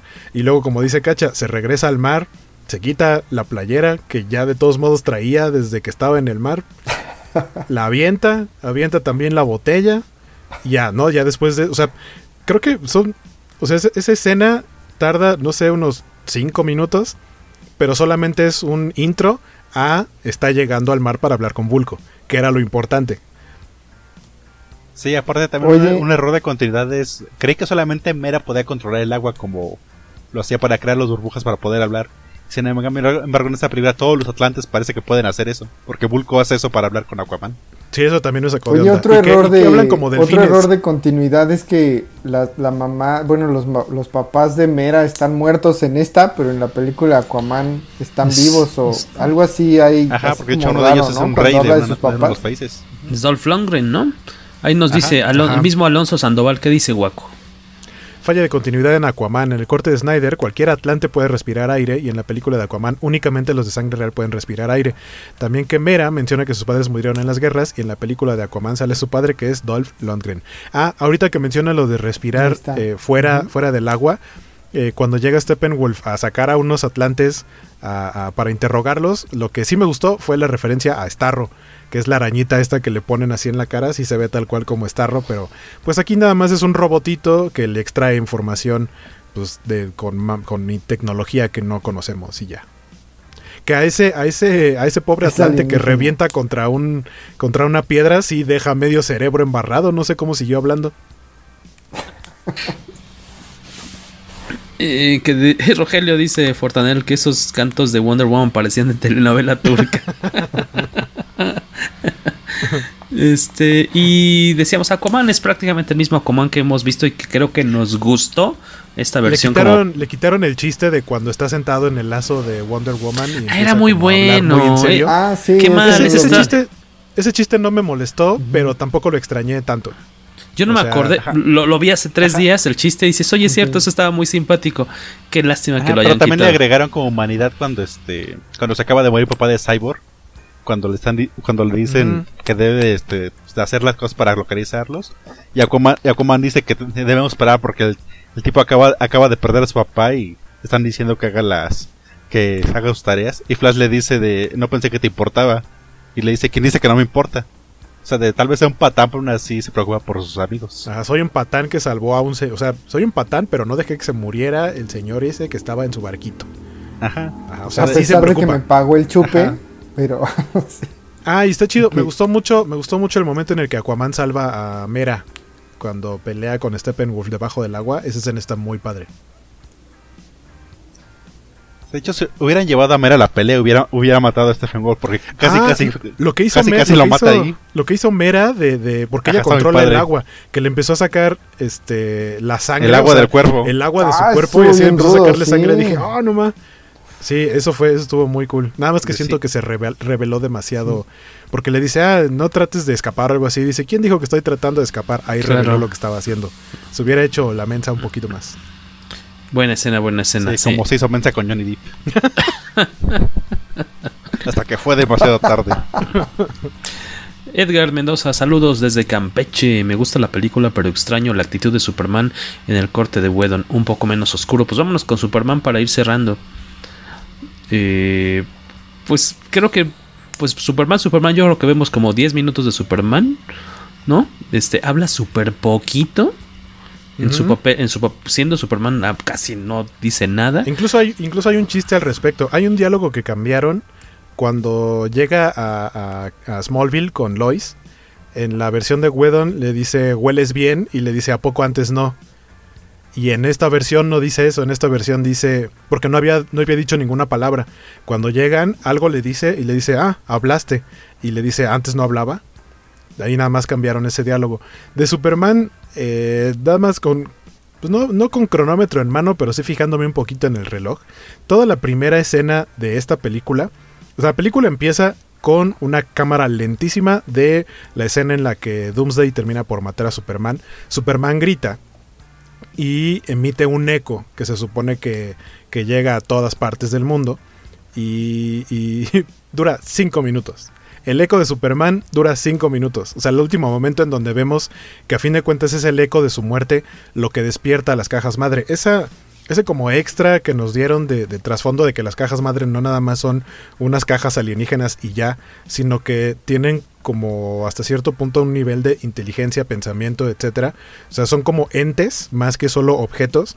Eso me gustó porque aparte también te explica, ¿no? Que al morir Superman, eh, con ese eco que emite su último grito, las cajas se enteran que el, guardián, alguien que sería el único que podría ponerle un alto a Darkseid si quisiera regresar al planeta Tierra, ya murió, ya no existe, entonces las cajas despiertan, porque ese es el motivo por el que las cajas despiertan. Y me gustó que eso también lo incluyeran. eh, esa es la razón por la que en la liga se dan cuenta eh, de, que, de que las cajas saben, de que las cajas sienten, porque están platicando, bueno, pero entonces las cajas sienten y, y hablan sobre Cyborg. Dice, bueno, pero a Cyborg eh, su papá activó la caja, lo, lo, reparó re- y crearon a Cyborg. Sin embargo, no llegó en ese momento Steppenwolf ni, ni Darkseid, porque todavía vivía Superman. Entonces, a partir de que muere Superman, las cajas despiertan y dicen, ya no hay lobo, ya podemos hacer fiesta. Y se supone que eso es lo que atrae a, los villanos. Ese elemento como de información me gustó. Me gustó que agregaran lo de la ecuación antivida que no se menciona en la, en la versión original. Y, y, y hablando ya directamente de Superman, eh, creo que no está mal. O sea, lo, lo vemos actuar bien cuando llega, ¿no? Incluso hasta sobrado. El momento en el que aparece ya como Superman ayudando a la Liga de la Justicia, eh, tal cual Steppenwolf no es rival para él y eso nivela totalmente la pelea. Sin embargo, lo que a mí no me gustó y lo que estoy en desacuerdo con Zack Snyder es en su visión del personaje. Porque tiene que ser edgy, y lo llevó al extremo de hacer canon que ahora Superman tiene un traje negro. Yo no tengo bronca con el diseño del traje negro, lo vimos en este como sueño raro que tiene en Man of Steel. Eh, y ahora sabíamos que iba a tener el traje negro porque a fin de cuentas en los cómics, cuando Superman regresa de la muerte trae un traje negro, pero su traje negro que para empezar no lleva capa, es un traje como regenerador, ¿no? Es parte de lo que le ayuda a volver a obtener sus fuerzas y cuando revive no revive con sus poderes. Y en el momento en el que le regresan sus poderes y vuelve a ser Superman, regresa al traje rojo con azul. Y, y algo que no me gustó para nada es que cuando revive, ve toda esta galería de trajes, ahí está el traje rojo con azul está la armadura de su papá, están otro tipo de armaduras raras, y él ve el traje negro como diciendo, ah, este está chido, como hoy me voy a poner estos tenis. Pero, lo hace, pero Snyder lo hace ver como si fuera un upgrade, como diciendo, ya dejé, atrás el, ya dejé atrás el rojo y azul, y ahora lo mío, lo mío es el negro, aunque suene al burro. O sea, como de ahora me voy a parecer más a Batman, porque Batman me cae bien o es, es mi ideal. No sé, Superman no es eso, no es la identidad que debería tener.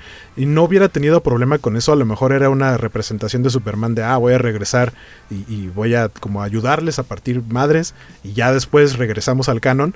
Pero en la escena final final, cuando ya lo ves como Clark Kent y se va a abrir la camisa y se abre la camisa y sigue teniendo el traje negro, no hay motivo para que Superman mantenga el traje negro. Y lo que platicábamos hace rato, si hay, si, quieres buscarle una justificación a por qué Snyder tomó esa decisión, es porque quiso, porque así le gusta, porque cree que Superman se ve mejor con un traje negro. Cuando no debería ser así, porque así, o sea, sí, no es el canon del personaje, tal cual existe, y lo hicieron, o sea, es radicalmente opuesto a la idea que presentaron en el primer capítulo de la serie de Superman and Lois, en donde sale con su traje basado en el vintage, en el de las caricaturas de Max Fleischer, y el chavito le dice, órale, ¿qué onda? Está muy padre tu traje así rojo con azul, tal cual. Y dice, ah, muchas gracias, me lo hizo mi mamá. Eso es Superman. Superman no es llegar con un traje negro así como una de las cosas que le preguntaron justamente así como de, oye, ¿por qué decidiste que Superman tuviera un traje negro? Y Snyder lo que responde es, ah, lo que pasa es que él se da cuenta que quiere seguir como la herencia de su, de su familia biológica y entonces encuentra este traje negro que es más parecido a lo que usaban los kryptonianos, eh, todas las escenas que vimos al principio de Man of Steel. Eso, eso tendría sentido si hubiera sido el primer traje que usara y entonces después tomara la decisión de usar el rojo y el azul. Porque si te basas en eso, en es que es la herencia de mi familia, desde un principio hubiera utilizado un traje negro. Y ya después por decisión propia adoptar el rojo y el azul. Pero él adopta el rojo y el azul desde el inicio y no tiene ningún sentido que ahora tenga un traje negro. Eso fue lo único que no me gustó. Si al final, en la última escena, hubiera salido con el traje rojo y azul, así se abre la camisa y es el traje rojo y azul, no hubiera tenido un problema porque fue como, ok, regresamos al canon, ese es Superman.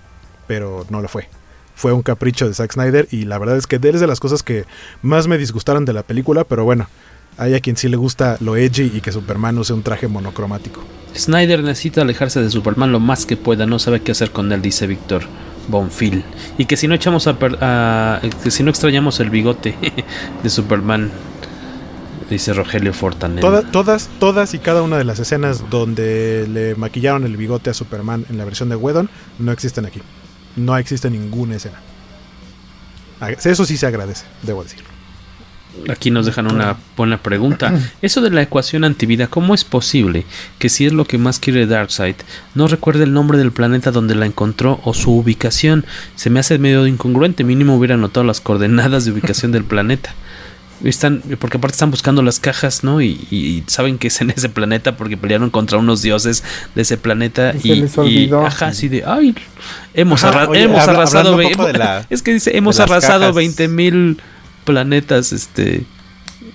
pero no nos ah, acordamos que era la Tierra. Dice, dice Skacha. que este, Waco dijo de que las cajas, este, según solamente llamaron a Stephen Wall hasta que Superman murió más adelante de la película te dicen que este, las cajas son máquinas de cambio, entre comillas, de que no son buenas ni malas, sino este, simplemente como las uses. el usuario.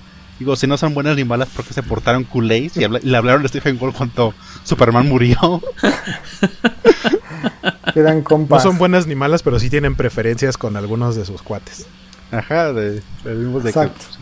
Que, ni buenas ni, buenas ni malas, pero pues, quiero, quiero, quiero destruir esta planeta porque aquí me dejaron tirada suponiendo que de verdad. aparte cuando Cyborg las confronta, se las imagina como un par de como este, como tres espectros malos. O sea, se ven malvadas. Que, los, espectros, que los espectros son, aparecen en la pelea contra los dioses, contra los dioses de la tierra.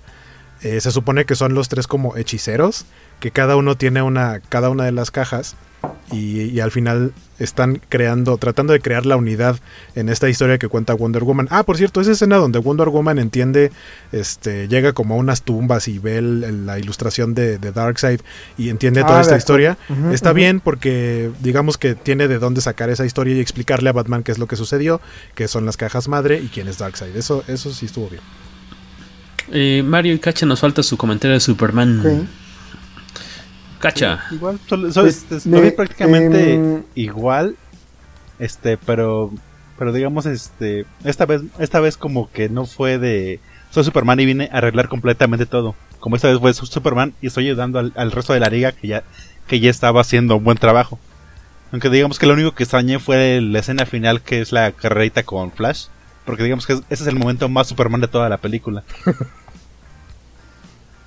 Igual como dice Waco, como, como que no hay ninguna justificación para que use el traje el traje, el traje negro después de, de la pelea.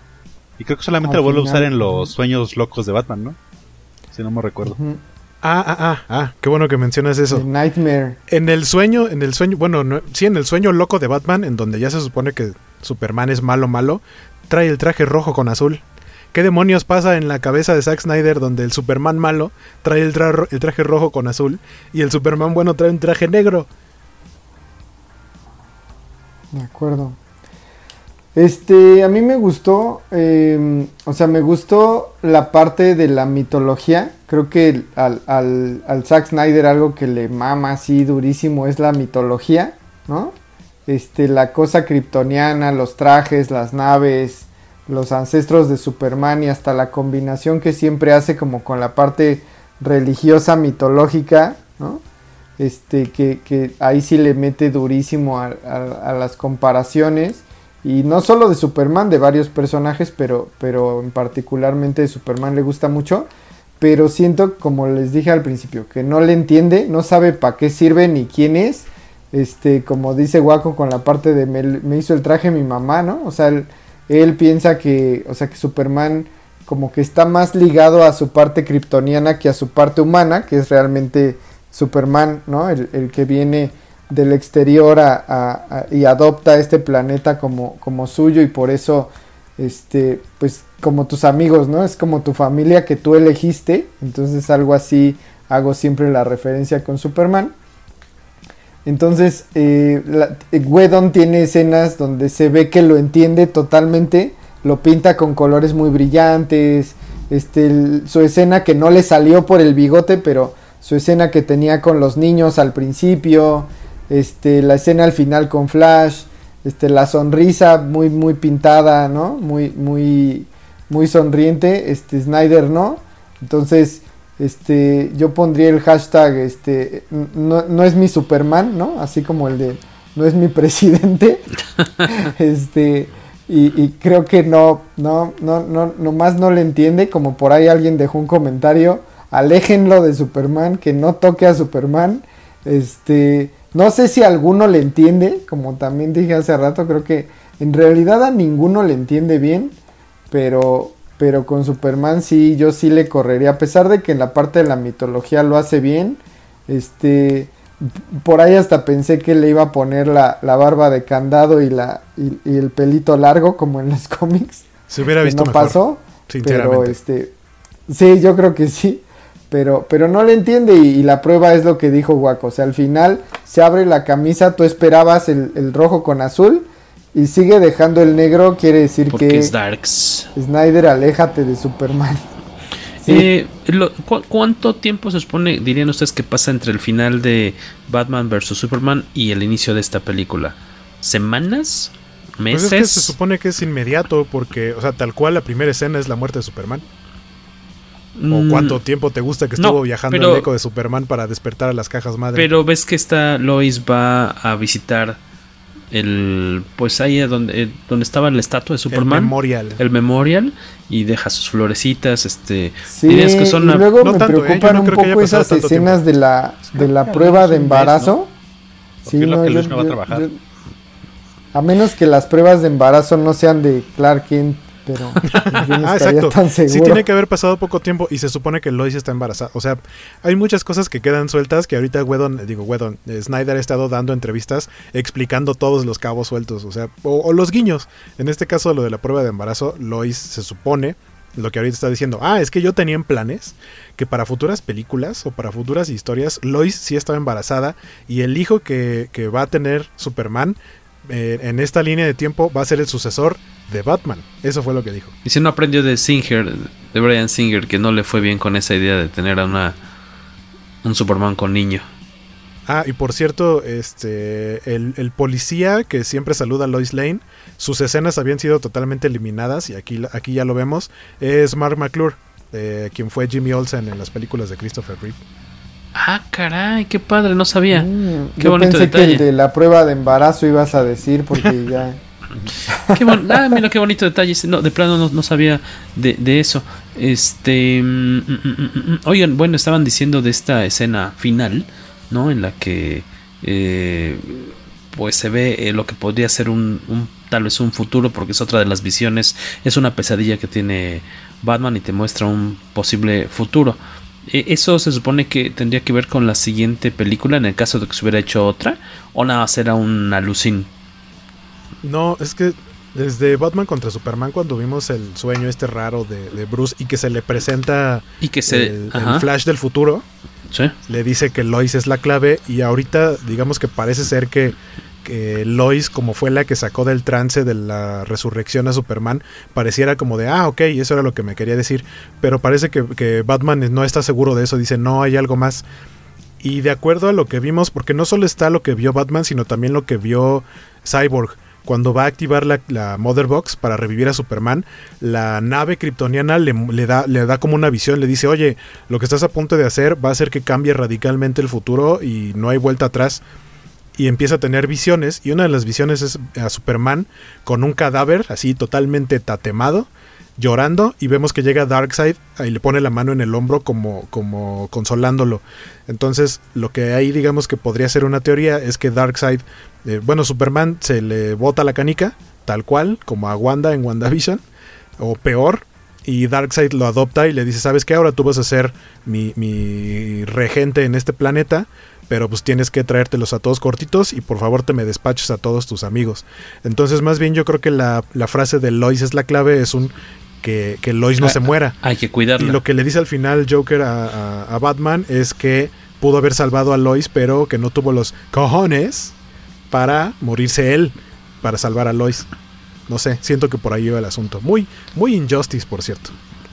E, esta escena extra que sí, muy injustice, Muy, muy esta, esta versión muy rara, este super equipo muy raro con, con Mera, con Cyborg. o sea, si bien, si bien no son los mismos personajes de Injustice, es totalmente Injustice en el sentido de que tienes buenos y malos. O sea, tienes a Flash, tienes a Batman, tienes a Cyborg, tienes a Mera, que Mera no, sería como normalmente parte de los titulares de la Liga de la Justicia o de un equipo. O sea, tienes principales, tienes secundarios y aparte tienes villanos porque está por ahí Deathstroke y se les eh, agrega Joker. Que todo eso en teoría se filmó en su momento, nada más se quedó archivado. Volvieron, no, no, sé. De hecho, la última se refilmó. Se refilmó, sí. Este, creo que se, había filmado, pero este, como en casa de Zack Snyder. Y cuando, y cuando regresó, este, pues, sí, llamó a, llamó a Ben Affleck para que filmara esas escenas. Y cuando, y cuando ya regresó para hacer el Snyder Cut, este fue lo que se refilmó, fue parte de lo que se refilmó principal. Ah, ok, o sea, llamaron a estos a todos estos actores. fue como en posición de Snyder de quiero quiero agregar estas escenas de los de los sueños de Batman.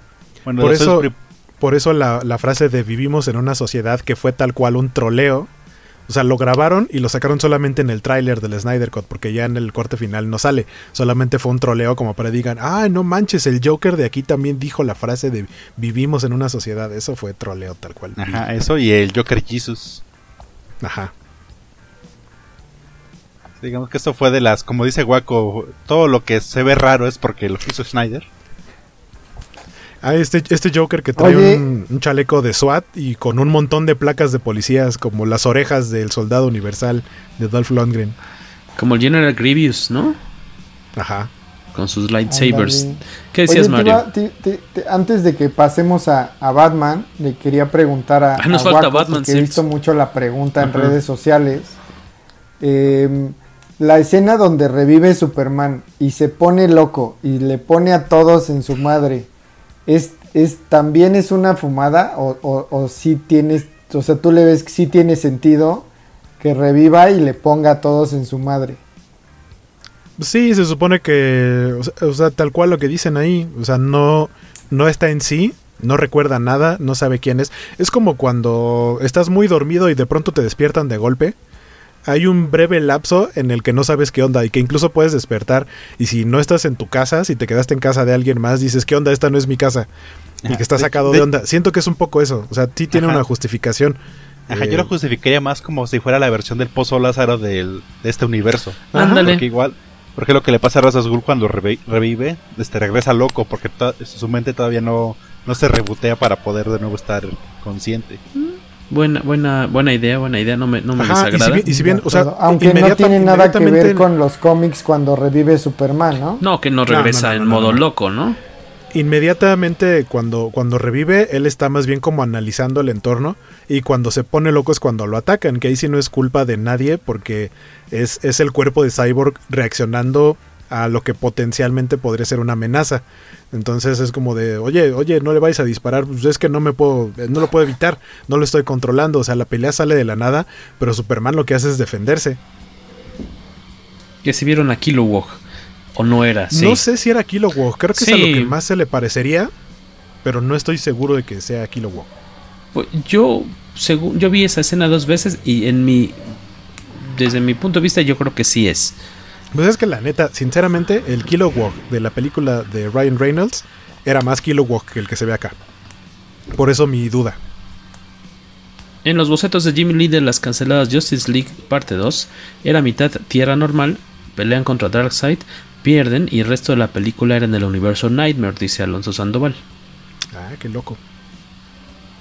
Que en cuatro horas creo que hubieran podido sacar una buena historia de eso. Oigan, y cierto, ya antes de despedirnos, Batman. Como lo. como. Pues creo que es muy similar, ¿no? A la versión anterior. Sí, pues nada más le agregaron escenas pues, a todos. O sea, al final cambió. Algo que debo decir que sí agradecí es que ya no está lo de la familia rusa. Porque sí lo sentía súper fuera de lugar. Era como quién rayos viviría ahí. Ah, ah, los que viven ahí en esta especie sí, sí, de. Sí. Que, eh, que, aquí le ponen nombre. Se llama Posar. Eh, el lugar en el que están, porque todo mundo interpretamos o podríamos interpretar que es Chernóbil. Sí, claro. Porque tal cual es una ciudad totalmente abandonada porque hay radiación. En la que hace hablan 30 del accidente, años. hablen del accidente de hace 30 años. Este está el pues el lugar, el, el, la planta nuclear, pues, en donde es como el centro. Eh, no existe la familia rusa y el lugar se supone que se llama Posarnov, que por lo que estuve viendo, porque no conozco mucho de otros de, estos otros personajes, o por lo menos de este, Posar es el nombre del Firestorm soviético. Y, y, al parecer sí es como un... Y es, ese personaje era un técnico durante el accidente de Chernobyl. Y se supone okay. que el accidente de Chernobyl es lo que le despierta algo así como sus poderes y se convierte en el, en el Firestorm versión soviética. Entonces, eso también es un guiño a un personaje de los cómics. Y, y, y, aunque no dicen el nombre, la ciudad tal cual es Chernobyl. Y estuvo bien porque ahí ya vemos puros parademonios, no hay civiles, no hay nadie a quien salvar. Entonces ahí sí ya no hay bronca en que todo se dedique nomás a, a tasajear, a explotar, a disparar, a golpear, a desmembrar, lo que sea. Y no hay bronca porque los parademonios básicamente son la versión del DCEU de, de los geonosianos que vimos en Ataque de los Clones. Sí, era si muy son animalescos, puedes destrozarlos. no tienen cerebro, no tienen alma. Sí, era muy tonta esta parte, ¿no? De, de la familia, pero. Ajá, pues es que fue... Era, eran los únicos habitantes de, del lugar donde toda la película. Ajá. Y cuando Superman regresa, rescata a todo un edificio de gente que curiosamente nunca vimos, pero todas vivían en ese lugar, menos la familia rusa que vivía en una casucha en, otro, en otro lado. en una casita así. Eso solamente era, era la intención de Whedon de mostrar que los, los héroes estaban salvando a alguien, pero la neta es que no tenía razón de ser. Eh, y decías, bueno, a Batman se le añaden estas cositas, eh, a diferencia de la versión original, eh, que al final Batman está, creo que encima de su batinave cosa, no me acuerdo, la vi, te digo, hace unos días, y ahora está en el como tanque este de Dark Knight Returns, ¿no? Al final, en este batimóvil gigantesco. creo que no le tampoco le veo mucho caso porque donde ¿Sabes qué me gustó de porque no está en un lugar despoblado, está en la ciudad, ¿cómo lo usaría? no podía darle meterlo mucho a muchos lados, ¿no? Con ese ¿Sabes tamaño. Qué me gustó del personaje de Batman, creo que creo que de todo el, creo que como que de todo el ron de Batman, lo que más me gustó fue el tiempo aire adicional que le dieron a, Alfred. Eh, Se explica muchas cosas de Batman explica este rollo de las los brazaletes las cosas que, que, guardan la energía no y, la disipan ajá. y puede puede de alguna manera enfrentarse con los, con los villanos sin, sin parecer como Doomsday, se la pasa escondido abajo de una piedra. Y este. Y, me gustó. Me gustó ese personaje en particular del universo Batman. Aunque sentí que es muy poco el, el Alfred mayordomo. Es más el Alfred tecnológico. Es, como una mezcla entre Lucius Fox y Alfred. Sí. Pero, pero ayudó a darle como más vida al personaje y que ahora lo sentí menos, menos deprimido y, y, más activo, ¿no? Poco más de tiempo. Eh, tal vez en la explicación esta que dijeron hace rato que, que se tarda más de cómo vamos a revivir a, Superman y a partir de ahí ya se vuelve otra película, ¿no? Que es una escena mucho más larga. Rápido, dejo un saludo para Diana López que no ha visto la película pero pasó a saludarnos. Y antes por aquí también alguien nos había dejado un comentario de, oigan, ¿cómo ven que en Internet Movie Database aparece con, con una calificación bastante alta que la posicionaba como la segunda mejor película de, basada en, superhéroes? Eh, no sé, la verdad. Ah, y Rogelio, mismo Fortanel, ¿qué opinan del ranking de IMDB que pone este Snyder Cut en segundo lugar, solo superada por The Dark Knight de Christopher Nolan? Pues, pues, es que este tal cual a la audiencia le está gustando. A los críticos, por ejemplo en Rotten, a los críticos va como en un 70-75%, que, es, que es bastante alto eh, para una película de este estilo. Pero en audiencia está como por el 96%. Y pues, o sea, esos números tienen sentido.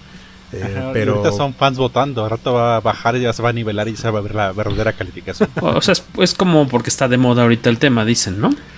Y porque seguramente el gran grueso de los que la hemos visto, o más bien de los que la han visto, son los que son fans así acérrimos de Snyder, los que estuvieron en el movimiento del release de Snyder Cut y por supuesto que todos le iban a dar aprobatoria y 10.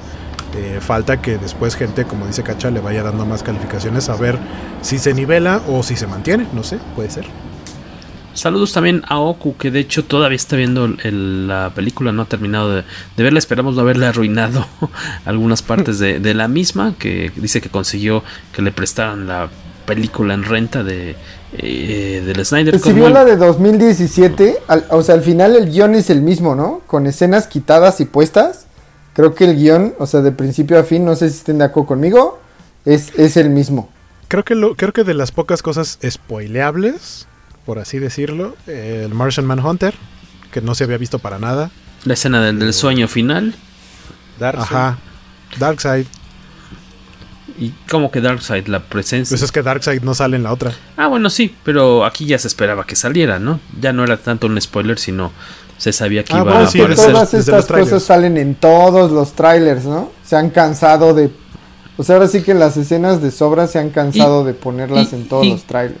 Y que acaso, pues, no es que ya, ya cuando vas como a las 3 horas 45 y dices, ya llegó Darkseid, dices, no, no manches, ahorita se van a aventar 3 horas más. Eh, eh, si hubiera una confrontación, pues tal cual ya no hay, porque es. Eh, le, tiran el. Le cantan el, el tirito, ¿no? Y así, bueno, ¿qué onda? ¿Te vas a aventar o qué puto?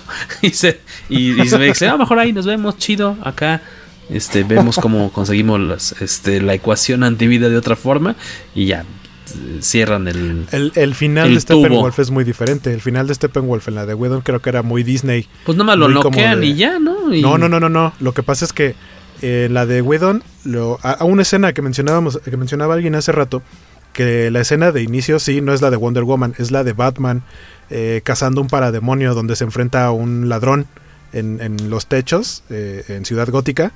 Esa escena no pasa en esta película y lo que hace Batman es darse cuenta de que los parademonios eh, son atraídos por el miedo. Ese, ese, concepto no existe en esta película. Aquí los parademonios son incluso hasta un poco más inteligentes, diría yo. pero en la versión de Whedon, cuando derrotan a Steppenwolf, Steppenwolf ve a Superman, Superman le pone una tranquiza y siente miedo Cierto, Superman. Y dicen, ah, es que está sintiendo miedo y por eso los parademonios se le van encima y terminan.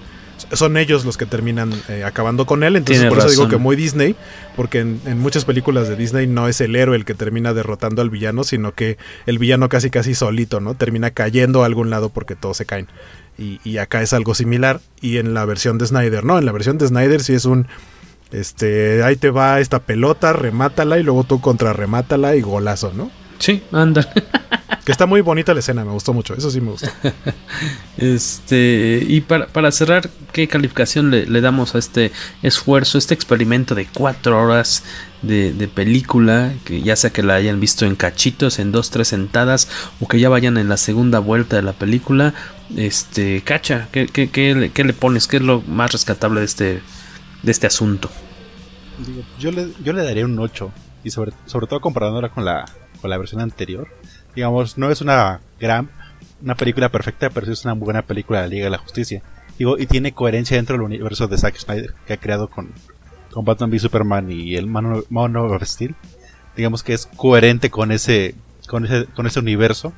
Digo, y por eso le doy como 8. Digamos, si falla en caracterizar a los personajes que conocemos de los cómics, pero aún así es bastante, tiene una cohesión bastante grande con, con lo que él ha, creado en ese universo cinematográfico. Eh, nuestro invitado Mario Viñas.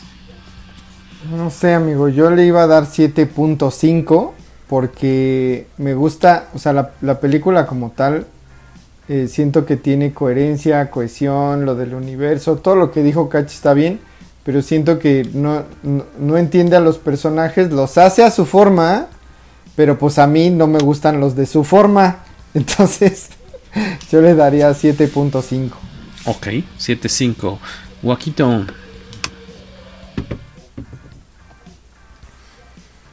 Mm, yo, miren, la vi ya. O sea, la vi por segunda ocasión. La primera eh, la vi en cuanto se estrenó. La segunda la vi en dos partes ya como poniendo un poquito más de, atención a ciertos detalles, ya poniéndole pausa, regresando, como que revisando si se me había escapado algo de alguna escena. Eh, creo que para mí la segunda vista fue una mejor experiencia. Eh, entonces sí me quedo un poquito con algo de idea de calificación más alta. Entonces sí me voy por lo que dice Cacha. Creo que es un 8.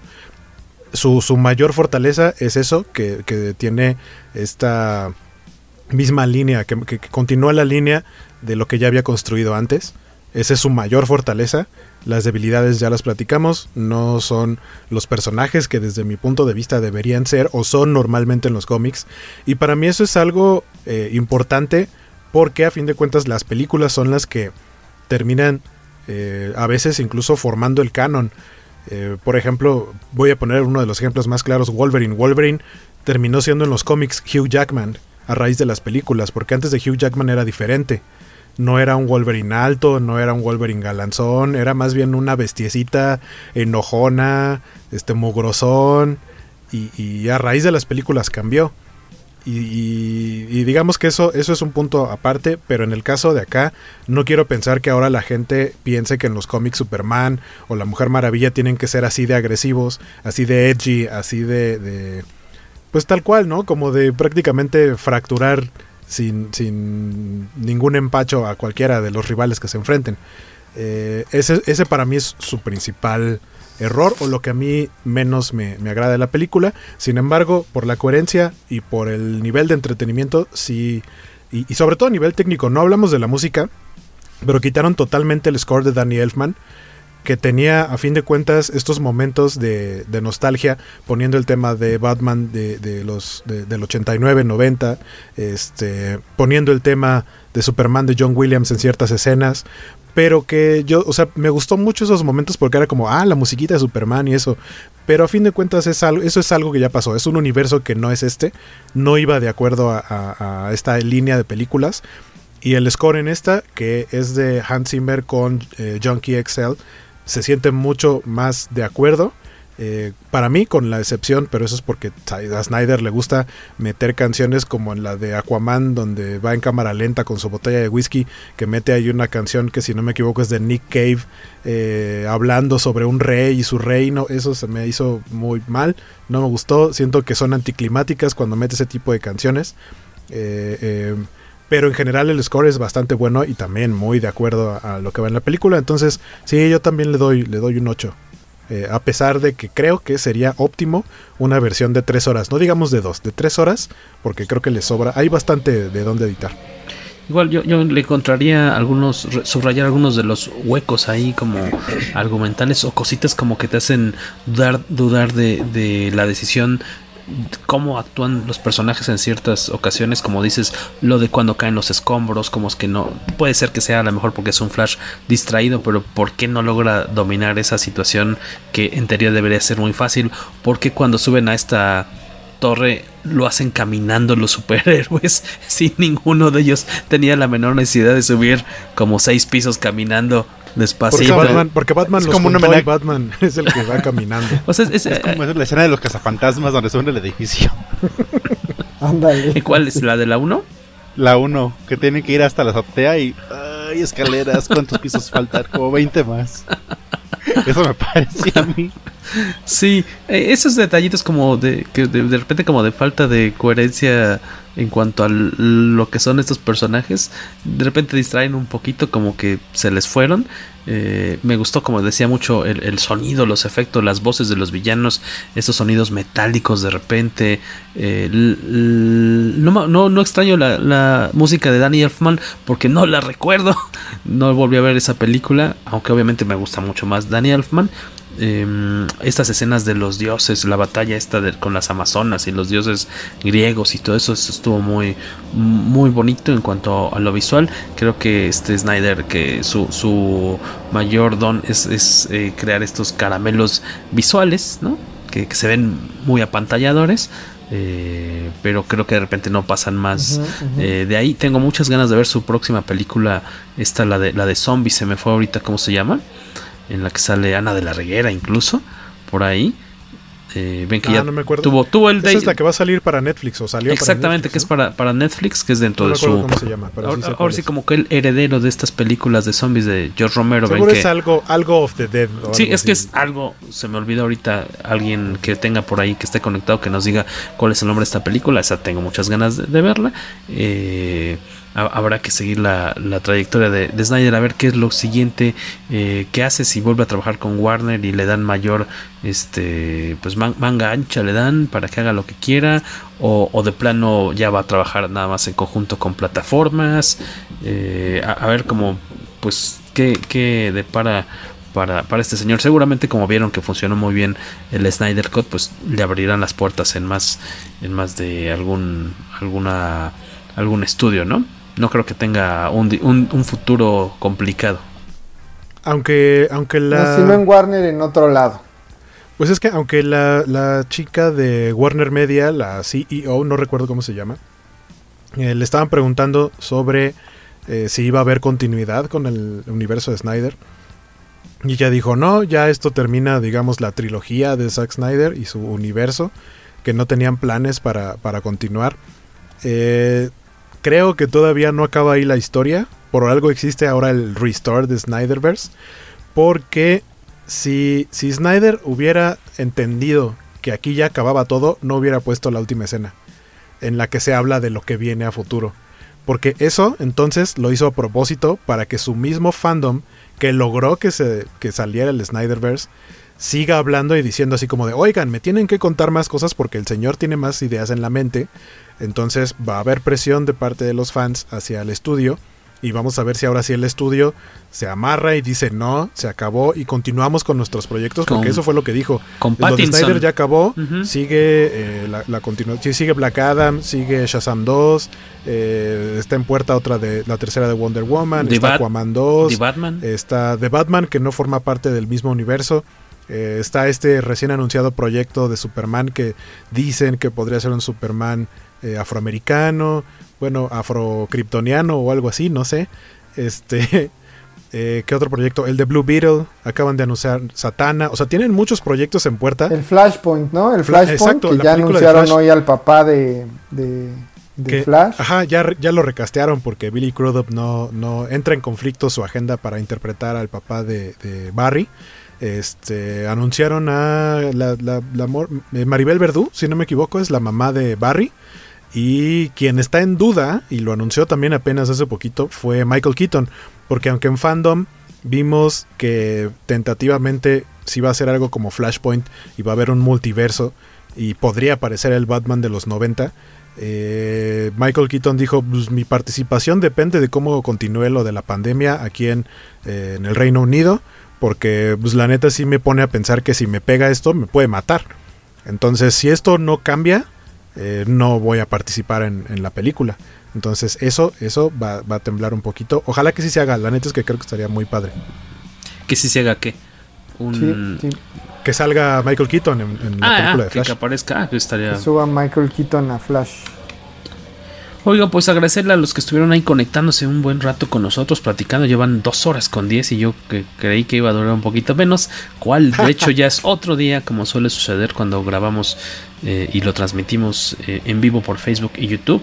Y agradecerles a todos, a Alonso, a Fortanel, a Domshep, a quién más estuvo por ahí, em, a Larry, a Víctor Bonfil, a todos los que estuvieron, a Dark Angel, a todos los que estuvieron por ahí platicando un ratito con, nosotros, a Diana López dándonos su, su comentario sobre la película, pues valdrá la pena a lo mejor darle otra, otra visitadilla. Eh, a lo mejor ya no las cuatro horas seguidas, pero pues para encontrarle otros detallitos, esas diferencias. Eh, joven Mario, muchas gracias por acompañarnos.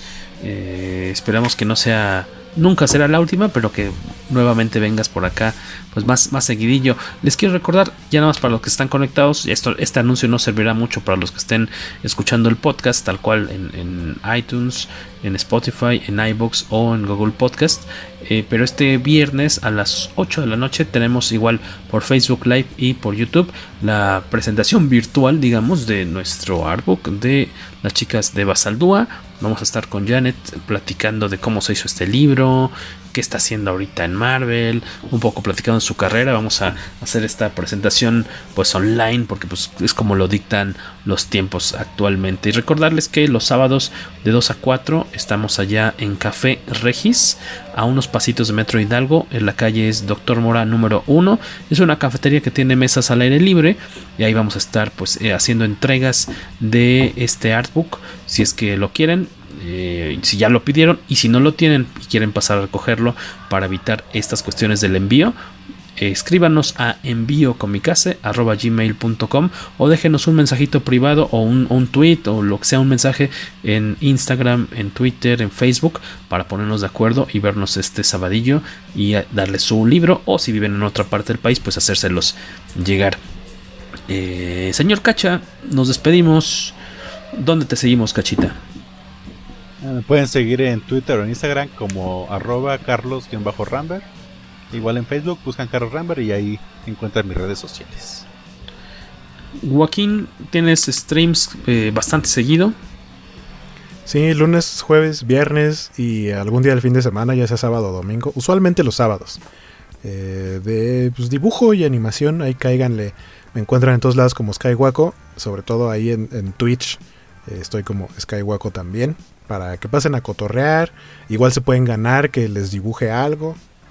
Entonces, denme, denme follow, ahí nos vemos. Eh, el siguiente episodio es eh, importante, especial para nosotros. Estamos definiendo cuál va a ser la temática. Eh, ya tenemos por ahí una idea. Esperamos que sea de su agrado.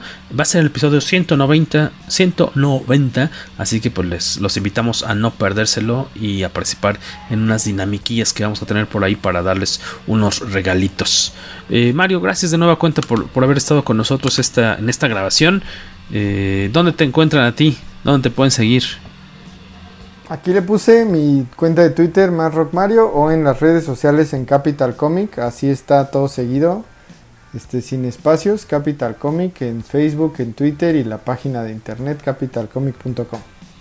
Perfecto, más Rock Mario. Eh, pues de mi parte yo también muchas gracias por habernos acompañado. De este lado soy Jorge Tobalín. Eh, me encuentran ahí en Twitter como El Tobalo. Eh, pues ahí por si quieren echarnos un, un follow o si no ahí en recordarles estamos en Comicase como Comicase Revista o Revista Comicase en Facebook, en Twitter y en Instagram ahí con con notitas y demás, demás chismecillos. Sin más, ahora sí, ya es hora de irnos a Momir, a cenar y a Momir. Les agradecemos de nueva cuenta haber estado en este episodio 199 ¿eh? del cada vez esperamos, eso creemos, más... 189, ¿no? 189. Toma 2 del podcast. episodio 189 del poderoso podcast. Comicase. Pórtense bien. Abur.